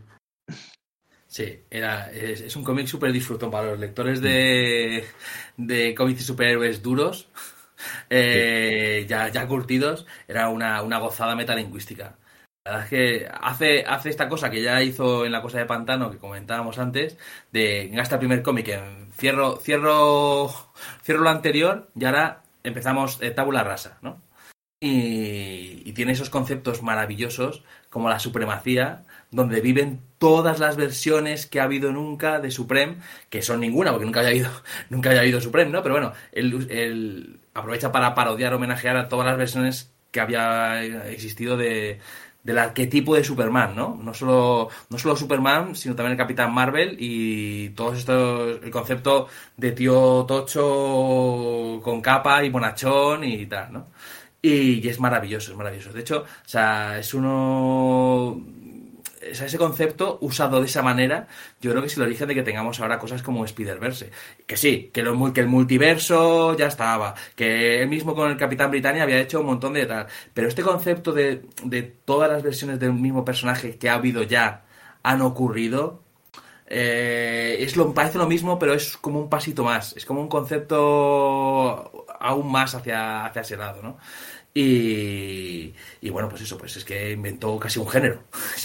En el siglo XXI vamos a ver eh, este cosa del multiverso un montón de veces. eh, y, bueno, como tantas otras cosas que no se le van a reconocer a Moore, pues yo creo que una, una, una es esta, ¿no? Y sobre todo el hecho de coger a DC y darle un bofetón en la cara y decirle, mira, todo con tu basura, con tu basura hago oro. Con lo que tú, con lo que tú has tirado por, por el retrete, además, además con asco, con rollo, con superioridad moral, voy a hacer el mejor cómic de Superman que se está editando actualmente. Y bueno, y así como lo hizo, porque bueno, eh, comentas que seguramente una de las personas para las que más trabajó Moore en el, en el mundo mainstream en los 90 fue Rob Liefeld, pero que Rob Liefeld pagaba en la única moneda que le importa a Alan Moore, que es libertad creativa. Esa, eh, sea, el hecho de decir, o sea, es que no quiero, o sea, yo te mando a tu mail el guion y no, o sea, no quiero comunicación con, con esto, ¿no? Y, y se notaba que era él, bueno, eh, sin, sin, sin ataduras y haciendo cosas que ya había ensayado en 1963, que son una serie que esta también era del F, ¿no? O era de otra de las Era de Image, era de Eh, Image en era general. Image. pero bueno, que hacía esto pero con, con los cómics Marvel, ¿no? Sí, de, de, de coger todos los conceptos clásicos que estaban ya como considerados infantiles, ¿no? Y chorras, y decir, pues los voy a hacer ahora. Y es que el tío, joder, es que demuestra que es verdad. Que te importan los personajes y que, bueno, está- es que en cuanto que en cuanto entras a leerte un cómic en el que un tío tiene poderes, vuela, y esa tal, que lo que te preocupe sea el realismo, es como, mira, tío, es un sinvergüenza. O sea, en serio, o sea, ¿a dónde pones el límite? Hombre, que vuele, tenga super aliento y tenga no sé qué, eso sí, pero hombre, ya. Eh, super perro no. No, y los calzoncillos, los calzoncillos por fuera no son realistas. Claro, tío. Sí que se, me va, se me va todo. O sea, ¿en serio? O sea, que venga volando, aterrice suave. Y todo esto, eso, eso sí, eso te, eso te parece guay. Y entonces, básicamente, nos, nos pone en un espejo en el que nos dice: Os estáis perdiendo esto. Habéis renunciado a esto y sois tontos. Eh, vosotros, yo, yo, si yo lo viví, yo, yo lo disfruté, si los tontos sois vosotros. Ahora os voy a enseñar lo que habéis perdido. Un, un dios. No, eh, la- lo que conseguía efectivamente en esta serie era decirle a DC, eh, mira lo que podrías estar haciendo y lo que no estás haciendo. Curiosamente, un par de años después, porque eso se publicó entre 1996, 97, 98, porque tuvo muchos retrasos. Incluso eh, Moore entregó los guiones, se les pagaron, pero luego no se dibujaron porque, claro, como cada año y medio eh, Ron Liefeld cambiaba de sello, que si Maximum, que si Opson, eh, lo que pasaba era eso, que, tenía que esperar Moore a que, a que aquello se editara y a lo mejor se había olvidado. Él mismo no tiene malas palabras para Liefeld, pero sí lo único que dice es, no era muy serio. lo único cosa que le he visto eh, que dijera sobre él así un poquito eh, más peyorativa. Eh, tenemos que mencionar a los dibujantes. Estaba por ahí un ahora cancelado Joe Bennett, muy jovencito, haciendo estilo eh, en los primeros números. Pero luego entró Chris Sprouse, que le dio un aire, por supuesto, mucho más clásico. Se fue enseguida porque veía que aquello no iba a ningún lado. Y luego, claro, se unieron para hacer Tom Strong, que coge efectivamente todo lo que habían eh, experimentado en Supreme, le da la vuelta, lo lleva todavía más atrás en el tiempo porque lo convierte en un personaje pulp, pero está todo. Está la ciudad de los Supreme, de los Tom Strong, está el consejo de los Tom Strong, está el consejo de las Tesla, está las mascotas, está el gorila, lo tiene todo. Sí, sí, sí. No sé por qué me da, la sensación de que Tom Strong es menos redonda porque tengo menos claro el final. Y mira que, Tom- que y mira que Supreme quedó inconclusa. O sea, que peor que eso. Pero no sé, es como... Pero Tom Strong tiene también unos cómics de la, de la leche. Es la realidad que es a, alternativa. a mí, a mí Tom Strong, no me, de hecho, me, me gusta muchísimo menos que Top Ten, que Prometea, que todo eso que hizo. Me parecía mucho más, más ligero y seguramente sea porque no me interesan particularmente los personajes pulp y Superman es mi vida. Tiene, Entonces, tiene sagas, tiene sagas, Íñigo. ¿Tú le- leíste la saga esta, ya te digo, en la que de pronto eh, Tom Strong es, es otro personaje? Porque ha cambiado una movida y es el... oh, no me acuerdo, es que no me acuerdo. Yo, Tom- la, verdad que, la verdad que Tom Strong no lo he vuelto a leer hace 20 años. Estaba, estaba muy guay. Había cosas ahí bastante superhéroicas que te podían. Que, bueno, no sé si eh, o sea, Reed Bates es el que me volvía a mí loco en Supreme. Cuando imitaba los cómics de la Golden Age, eso me parecía, bueno, bueno, me parecía magnífico, magnífico. Y por cierto, hay una portada alternativa para el último número que nunca se hizo, que luego sí se hizo 15 años Hizo después. Larsen, Eric Larsen ¿vale? lo hizo. Pero hay una portada alternativa que para el número de Dolmen eh, especial de Alan Moore, que escribí yo un, un artículo sobre Supreme, eh, y tú uno también súper guay, Enrique. Sí, Eh, bueno, pues para, para ese artículo se lo mandé a, a, a Dolmen, eh, lo podéis buscar en internet, o lo publicamos cuando colgamos el podcast, eh, una portada que homenajeaba a qué fue del hombre del mañana, pero con Supreme. Ah, Y era muy guay, con, y se veía, pues eso, igualmente, pues un montón de cosas, pero con, con Supreme, ¿no? Y parecía Dick Bates imitando a Swan y eh, con Supreme imitando la mejor historia de Superman. Y bueno, digo, esta imagen lo tiene todo. Y esa imagen además no fue una cosa, una idea de olla tal, sino fue, es una comisión pedida. O sea, un señor le dijo a, a Bates, "Mm, hazme esta portada, pero con Supreme. Dije, no sé quién ha, el que ha pedido esa comisión es un genio. Y no sé cuánto ha pagado por ella, pero poco es. Fuiste, Eh, tú- fuiste tú, David. Ojalá, ojalá. No, no, no. Que va, tío. No, no. Pero quiero saber quién es para hacer un asuntillo con un pasamontañas. Lo de Rick Bex es buenísimo porque eh, la, la historia hay un montón de flashbacks que van contando la historia del personaje, cómo van encajando todos esos mitos de los años 40, 50, y es verdad que el tío empieza imitándote a Schuster, sigue con Wayne Boring, luego con Kurzwan, con Mike Sekowski, con Neil Adams. O sea, hay una parte con Neil Adams que dices que, que es igual. Es, es muy, es muy es muy crack, es un puto genio. Mira, eh, lo- lo me- una cosa que no se suele comentar de Supreme, pero claro, a mí me flipa, es que claro, se está inventando una nueva continuidad. Entonces, es el sueño de cualquier fan de los, de, los superhéroes, que, que es que realmente la continuidad fuera real. O sea, hay un personaje que viaja atrás en el tiempo, no recuerdo si es que viaja atrás o, es que, eh, o vive la vida al revés, no me acuerdo cómo era la movida. Pero la cuestión está en que en los cómics actuales eh, ocurre así, viaja al pasado, eh, dibujado de la otra manera, y es realmente pues como si tú pudieras cogerte el número 600 de Amazon, luego el 400 y dijeras, no es que tiene sentido, es que ya lo sabían, cuando escribieron el 200 ya lo sabían, ¿sabes? Que obviamente no puede ser así, pero crea la ilusión de que era así, solo que por supuesto, cuando te vas a los de los años 50, está escrito con los años 50, el tío, el tío sin entender qué, qué hace allí, o sea, por- y por qué de pronto la lógica del universo, que al final, claro, la lógica del universo la, la crean los lápices que le están dibujando, ¿por qué, las- por qué ese universo ha cambiado? O sea, es, es, es, es un metalenguaje a un nivel muy, muy bestia y muy gustoso, ya te digo, muy gustoso. La, la ilusión, la ilusión de continuidad es, es, es mm, bueno, para, para Es, nosotros... eh, para nosotros es, es algo que nos completa, de mira, sí, perfecto, tenía, tenía todo el sentido, ¿no? Son, son cronistas de la vida de estos personajes ficticios. Que quizá no lo sean en tierra, que nosotros seamos tierra prima y solo vemos fra- eh, sombras de lo que está sucediendo de verdad en el mundo real, que es el universo DC o el universo Marvel. Ahí te estás poniendo ya en plan Morrison. también. Oh, qué bonito, me encanta esas, esas fumadas. o yo- me gustaría haberme drogado alguna vez para poder hacer las cosas. Claro, tío, sí, sí. y sin hacerlas también, ¿no? Mira, como, como broche, eh, sí que a principios del año de siglo, bueno, en- en- a partir de 2001, sí, efectivamente, DC sí empezó a recuperar muchos de los conceptos de la Edad de Plata, empezó a recuperar el Krypton un poco más de banditas en el pelo, empezó a recuperar a Crypto, a Supergirl, claro, Loeb, Jeff Loeb. ¿Y, y qué trabajo había tenido Jeff Loeb un par de años antes? Editar el Supreme.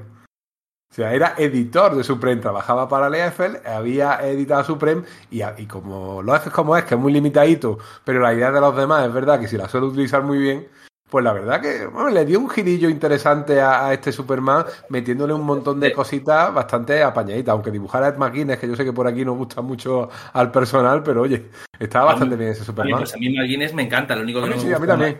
Lo único que no me gusta de McGuinness es que no cumple. O sea, yo no le quiero cerca de nada, de nada que me mole porque sé que voy a, no, no voy a hacer más que comerme filins. Si pusieran a Maguire y, y para sustituirle pusieran a Pacheco, que lo pongan donde sea. Pero es que no sé por qué. O sea, no sé si es que se encarga él de escogerlos, pero normalmente coge para los filins a. em, basura. Entonces, claro, es como, vale, me leo dos buenos de McGuinness, tres malos. Uno, una saga de cuatro números en la que dibuja el primero. Y mira, tío, pues no dibujes nada. Adiós. No sé, a mí Ed McGuinness me gustaba cuando hacía Superman de- también, o sea, cuando hacía Majestic, cuando hacía Mr. Majestic en Image, y me gustaba algo en Masacre, incluso, pero ojo, todo último lo de los Vengadores es infame, ¿eh? Ah, ya, ya, ya. Pero, bueno, el Superman del que habla Enrique estaba muy bien, tío. El Superman de Loeb está. Sí, eso, está, eso Ah, tenía, tenía sus cosas. Eso tenía sus cosas chulas, pero que han pasado 20 años de aquello. Sí. Ahí está. Pero bueno, es que esta gente que tiene un dibujo muy simple, eh, yo creo que tienen que hacer. Insisto, yo soy fan, abiertamente fan, ¿eh? Pero que tienen que luchar contra sí, contra sí mismos para mantenerse así y no bajar aún más el nivel, ¿no? O sea, por, es decir, Humberto, Humberto Ramos también con cuatro líneas, muy sencillo, y de pronto es como, pero, pero, pero no te relajes más todavía. Quédate, quédate ahí, ¿no? No, no, no, no dibujes más páginas. Y a mí Humberto Ramos, por ejemplo, me, me flipaba también. Pero hay un momento en el que dices, "Mm, estás tardando demasiado poco en dibujar las páginas, Humberto. A veces Porque puede tú, ser. tú eres, eres mucho más bueno de lo que estás haciendo. No, no, ¿por, por qué te haces esto? ¿Y por qué me lo haces a mí? Sí, nos estamos, nos estamos yendo por las ramas, pero sí que es cierto que hay TVs de Humberto Ramos que te vuelven loco y muchos que son de no entiendo nada. No, a ver, da rabia, esto es un off topic, eh, perdóname, pero da rabia cuando dibuja mal alguien que tú sabes que dibuja bien. O sea, cuando ves uno de Igor Cordy mal dibujado, pues te resignas. Pero dices, hombre, si tú dibujas bien, ¿por qué haces esto? Bueno, nos estamos yendo por tierras paralelas, está bien, y eso está. Pero eso, es mejor para Twitch. En Twitch ya podemos estar divagando más. Esto es, sin embargo, esto es el, el podcast de Sala de Peligro. Eh, David Galán Galindo, ha sido un placer tenerte aquí con nosotros. Ah, chicos, el placer, el placer es mío. Yo para, hablar de mis cómics favoritos del mundo. Es más, yo creía que iba a hablar solamente de un- uno de mis cómics favoritos y he, hablado de dos. porque Supreme ha sido un poco como surprise. Así que encantado, se ha encantado. Doble postre. Enrique, bueno, tú y yo somos el núcleo duro y a los oyentes, muchísimas gracias por estar ahí, muchas gracias por escucharnos. Eh, el mes que viene, Supreme. El mes que viene, Supreme. Cosa que, como ya hemos dicho antes, nada más que entenderán los viejos del lugar. Adiós. Adiós.